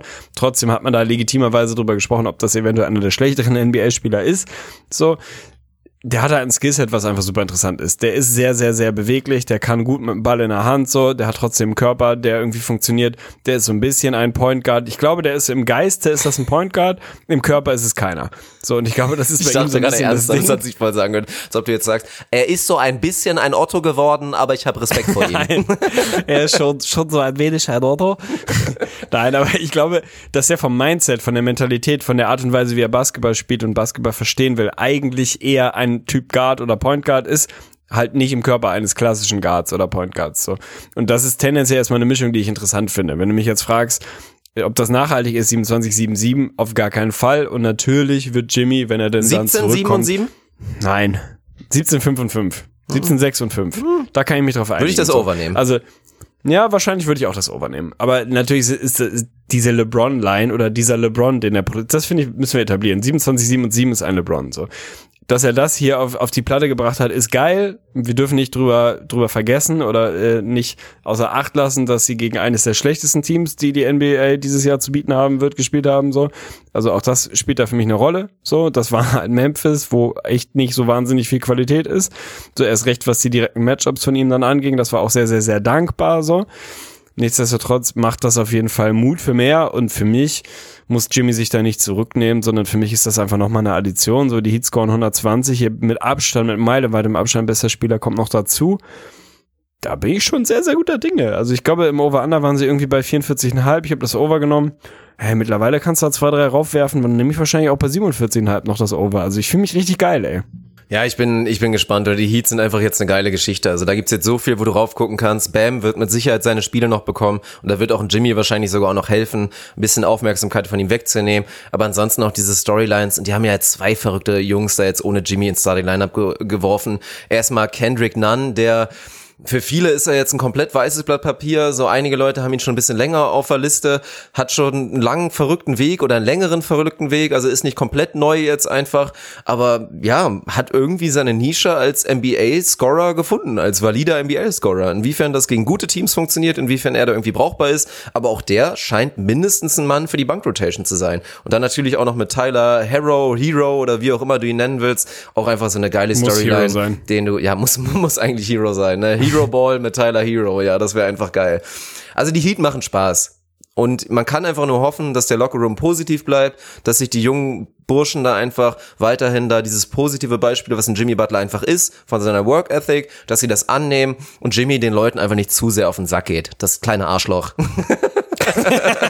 Weil dann kann das wirklich richtig gut werden. Dann sind die Heat auch mit dem Derrick Jones Jr., der jetzt, glaube ich, schon einen der Top 10 Dunks der kompletten Saison hatte. Also Rest Ja. in Peace geht da auf jeden Fall auch raus in unseren Boy Jonas Valanciunas, guter Freund vom Podcast. ja. Und ja, es ist spannend. Ansonsten fand ich auch wieder geil. Ja Morant egal wie talentiert er ist, er wird mal wieder eindrucksvoll beweisen, wie wenig positiven Impact junge Rookie Point Guards auf so ein NBA-Team haben. Safe. Der war, glaube ich, in Safe. 25 Minuten minus 29. 29. Also Jo. auch wieder großartig. Hat er schon mal den Bestwert der ersten NBA oder der ersten NBA-Nächte aufgestellt. Ja, also, aber die Heat, klar. Hard contested von Andrew Wiggins allerdings. stimmt, minus sagen. 26 war der, glaube ich, ne? Ja, meine Fresse, ey. Das ist auch wieder eine Story. Ich habe ihn gedraftet, ne? Ich habe ihn, glaube ich, in der, in der Ja, zehnten selber Runde habe ich ihn gedraftet. Schwacher Moment Bei von mir. 20 Punkte, kein Rebound, kein Assist, kein Steal, kein Block und zwei Turnover. Ist einfach auch eine schöne Line. kann, man- kann man sich Fall angucken. Nein, ich weiß, was du meinst. Also ich finde die Heat grundsätzlich spannend, nicht nur, weil sie mein Team sind, durch Jimmy, sondern auch, weil ich diese Mischung einfach interessant finde. Wenn man noch mal einmal kurz auf Dragic geht, ey, ganz ehrlich, der kam jetzt von der Bank, zumindest nominell, spielt trotzdem seine 25 Minuten, bringt ja 19 Punkte, verhältnismäßig effizient, wird er nicht jede Nacht können. Ich glaube, dass Dragic jemand ist, der das vom Mindset her geschissen kriegt, der jemand ist, der auch in einer Bankrolle, in einer nominellen Bankrolle funktionieren kann, so es denn am Ende des Tages so ist. Kann mir vorstellen, dass das so ein bisschen der Vergleich hinkt auf sehr vielen Ebenen. Das ist nicht das, was ich sagen will, aber so ein bisschen so eine, so eine Lou Williams Rolle sein kann, dass du zwar nominell nicht im Starting Lineup stehst, aber die Closing Lineups alle zu Ende spielst so, weil er dann doch mehr Qualität haben sollte als ein verdammter Hero oder auch ein Kendrick Nunn so. Hinten raus sollte da ein Dragic schon noch mehr mit reinwerfen können. Aber wenn das jetzt für den Saisonstart erstmal seine Rolle ist, dass du sagst, Point Winslow kriegt jetzt hier irgendwie erstmal den Ball in die Hand, Jimmy kommt zurück und Dragic spielt halt mit der Second Unit oder wie auch immer sie dann ihre Rotations da irgendwie strukturieren. Die haben auch eine verdammt diepe Rotation gespielt, jetzt im ersten Spiel normal, wenn du halt irgendwie so ein Team wie Memphis total abschießt. Aber trotzdem finde ich das erstmal sehr interessant und ich glaube, dass das jemand ist, der das, der das kann, der das vom Skillset kann, der das vom Mindset kann, jemand sein, der von erstmal nominell von der Bank kommt, aber hinten raus da ist, wenn du ihn brauchst. Von daher bin ich sehr, sehr optimistisch, was die Heat angeht. Also ja, es war Memphis, so darf man echt nicht außen vor lassen. Die werden wahrscheinlich von sehr, sehr vielen Teams richtig amtlich abgeschossen worden jetzt. Aber es sind die Heat, da bin ich ein bisschen irrational. Die werden das Ding schon, schon drehen so.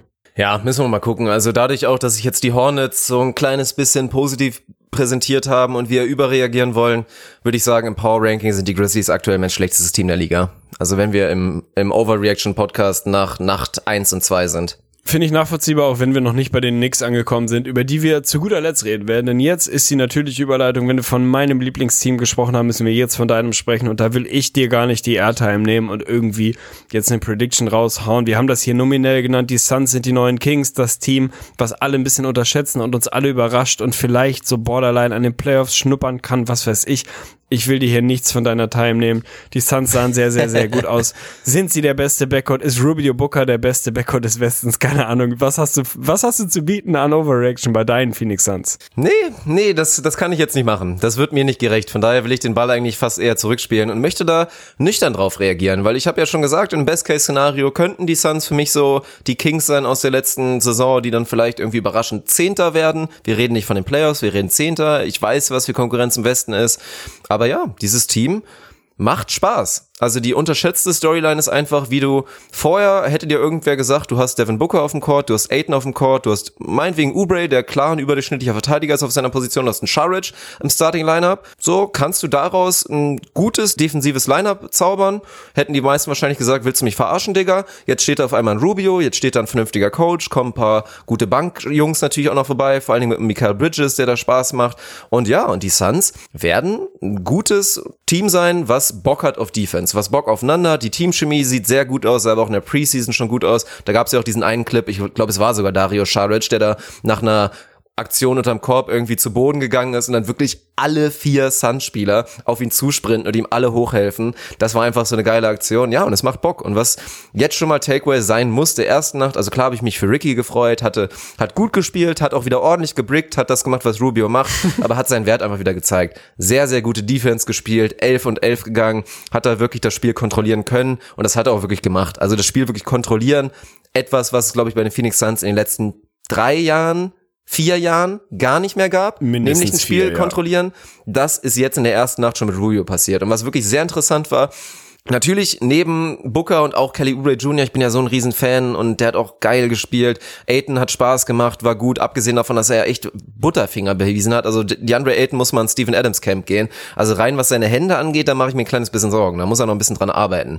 War aber einfach geil zu sehen. Devin Booker, Mann der Nacht hinten raus, klatsch gewesen, effizient gewesen und das in einer wirklich maximal ruhigen Nacht, Alter. In der ersten Hälfte hast du immer wieder vergessen, dachtest so, hä, wer ist denn dieser super braune Typ da mit diesem Bart, den kenne ich gar nicht. Und dann war das Devin Booker, der sonst ein bisschen weißer aussieht, nicht diesen Vollbart hatte. Und der ist dir nicht aufgefallen, weil einfach der Rhythmus des Spiels, der Flow des Spiels gerade so war, dass Rubio, ja, andere Leute gesucht hat, einfach nicht so diesen Fokus so sehr auf Booker gesetzt hat und dann in der zweiten Hälfte, als es soweit war, als es gepasst hat, durfte Booker übernehmen und diese 22 Punkte mit 10 aus 17 aus dem Feld, mit noch 10 Assists dazu, nehme ich mit Kusshand. Das ist ein so viel besserer Devin Booker als das, was wir in den letzten drei Jahren gesehen haben mit meinetwegen irgendwie 71 gegen die Celtics oder was waren es oder waren es 72, keine Ahnung.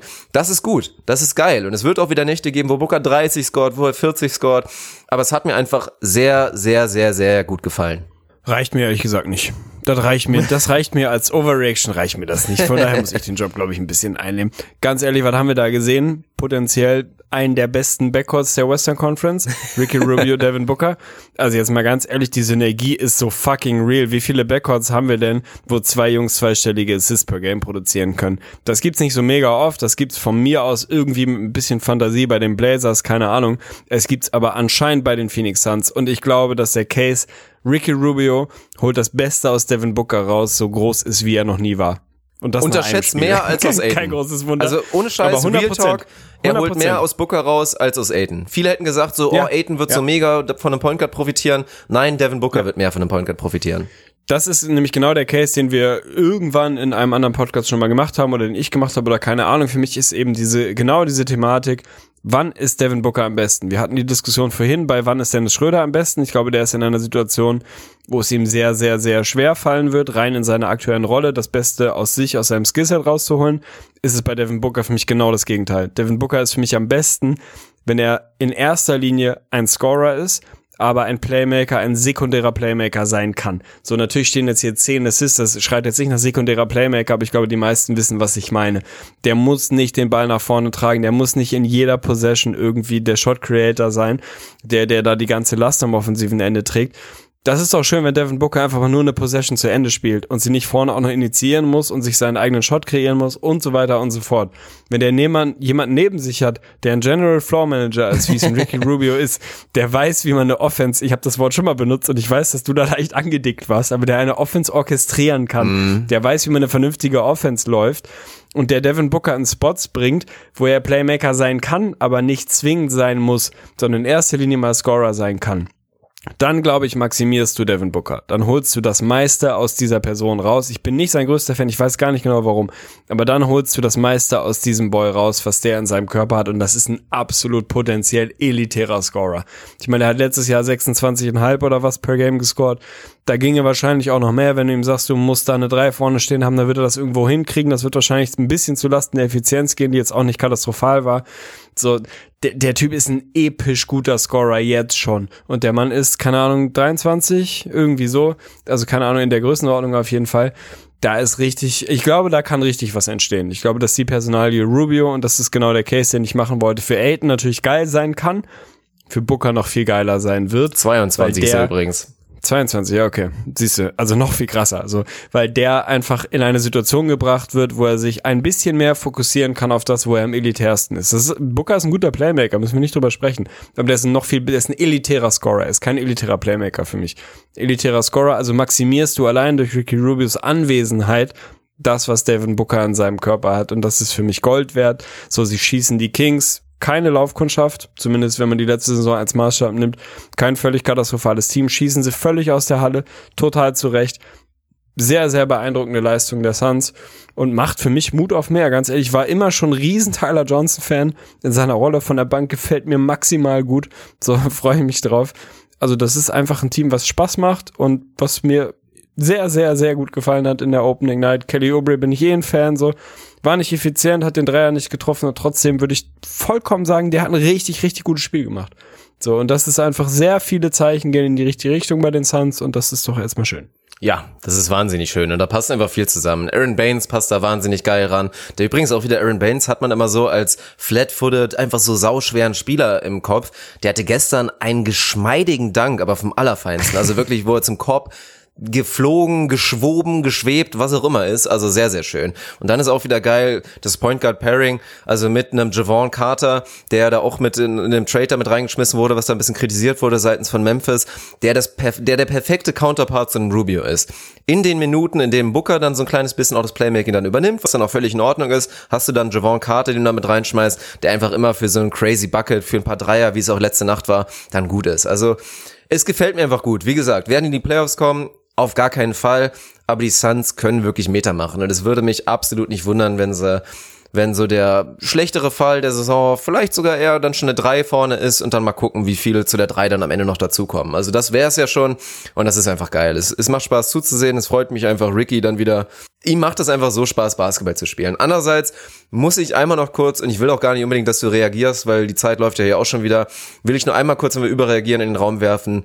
Die Kings sahen aus wie eine Schießbude gestern. Die sahen aus wie ein Hühnerhaufen. Jo. Und wenn ich überreagieren will, sage ich, boah, vielleicht müssen wir, wenn wir das jetzt als Sample Size nehmen, als richtungsweisenden, keine Ahnung, Punkt für die Saison, vielleicht ist Luke Walton kein guter NBA-Coach. Vielleicht. Es kann zu Weil 100% die- sein, dass die schlimm aus. Sacramento Kings dieses Jahr das sind, was wir letztes Jahr von ihnen erwartet haben. Also den Case kann man definitiv machen, so, dass das so eine Saison sein wird, wo man sich am Ende der Regular Season fragt, so, ey, sorry, Buddy Hill, tut mir leid, dass du da jetzt irgendwie Teil des Ganzen Buddy sein musstest, weil der aus, sah wirklich. richtig geil aus. Alter, Was richtig, hat der für richtig Würfe geil genommen? aus. So. Mit so Ja, maximalen Fresse. Eiern. Wirklich dieses Ja. so, ich bin eigentlich noch 20 Millionen mehr wert, ihr Wichser. Ihr könnt froh sein, dass ich den Ja. Vertrag unterschrieben habe. Das war so geil. Zu Mit- 100%. Was für eine Attitude der da Da unterwegs war.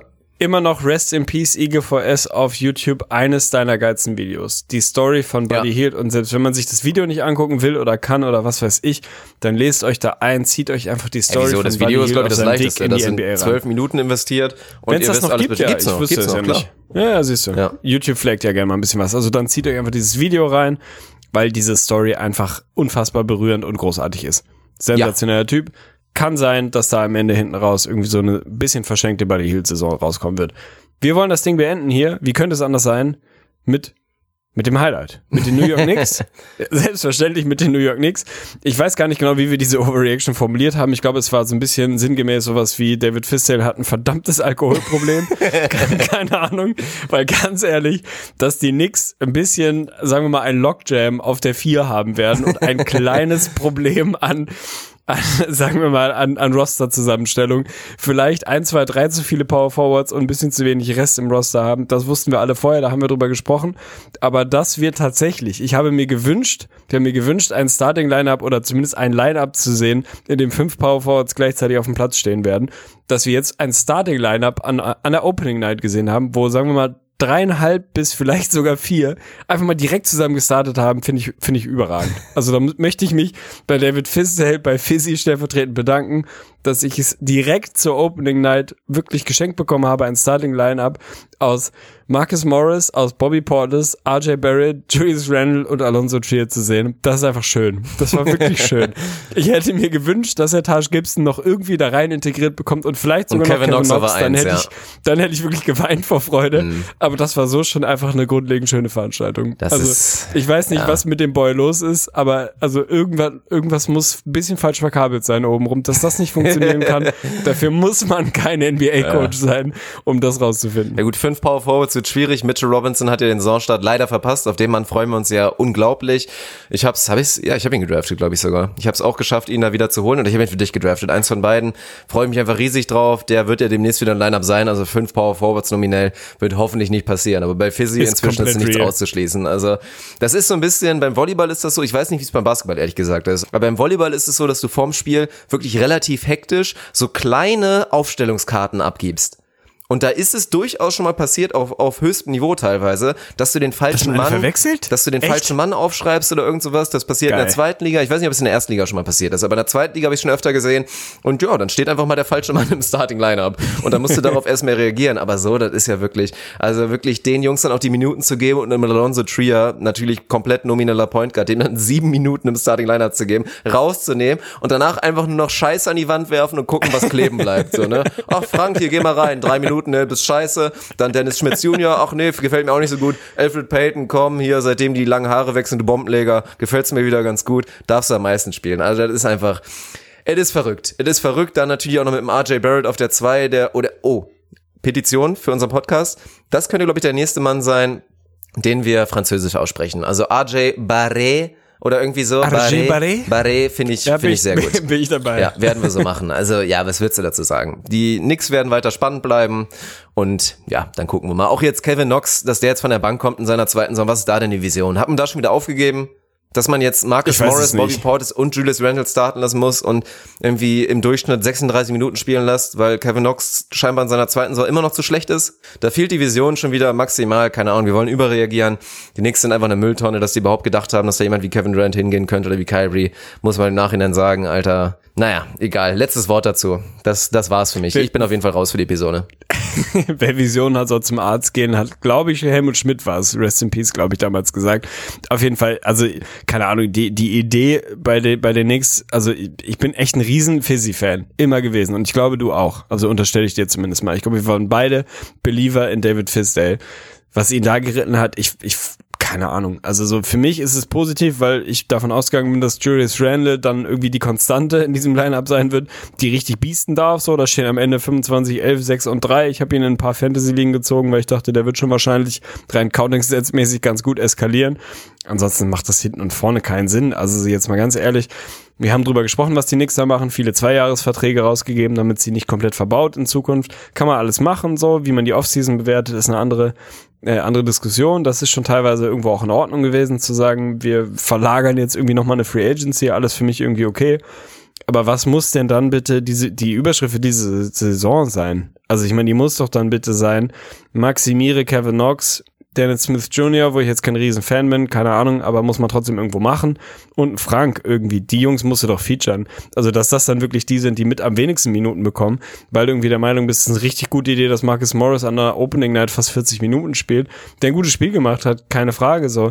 Aber also, was ist denn, weil du Vision gesagt hast, was ist denn der Plan jetzt mal ganz ehrlich? Also, was soll denn das sein? Ich bin Riesenfan von Bobby Portis. Aber der kann doch nicht sein, dass der irgendwie 33 Minuten spielt und Kevin Knox 21. Also so, das ist doch nicht der Sinn der Übung, wenn du sagst, wir sind jetzt irgendwie mehr oder weniger in einem Übergangsjahr, in vielleicht zwei Übergangsjahren, keine Ahnung. Das Talent, was wir irgendwo im Roster haben, das müssen wir jetzt irgendwie entwickeln. So, das geht nicht nur über Minuten. 100 Prozent bin ich bei dir, aber das kann es halt nicht sein. Die Lösung kann halt auf jeden Fall nicht dieses Starting Lineup sein und dann einfach zu sagen, ja Frank, drei Minuten, die hattest du, warst eine minus sechs, hat mir nicht gefallen, setz dich mal wieder an die Seite, zieh dir schon mal einen Trainingsanzug an, du musst dich heu- heute auf jeden Fall nicht mehr bewegen, so. Dafür habe ich ja Alfred Payton, so den, den lasse ich jetzt halt irgendwie laufen. Also hatte hinten und vorne keinen Sinn gemacht. Sie haben gegen die Spurs gespielt, gegen ein legitimes NBA-Team, die sie da relativ souverän am Ende geschlagen haben, so, die sich auch nicht mit rumbekleckert haben aber das ist auf jeden Fall, also alles das, was man sich, als man sich das Roster der Knicks vor der Opening Night angeguckt hat, alles, was man befürchtet hat, haben sie direkt mal eingelöst. Finde ich eigentlich eher positiv. Also ich möchte das auf einer positiven Note beenden.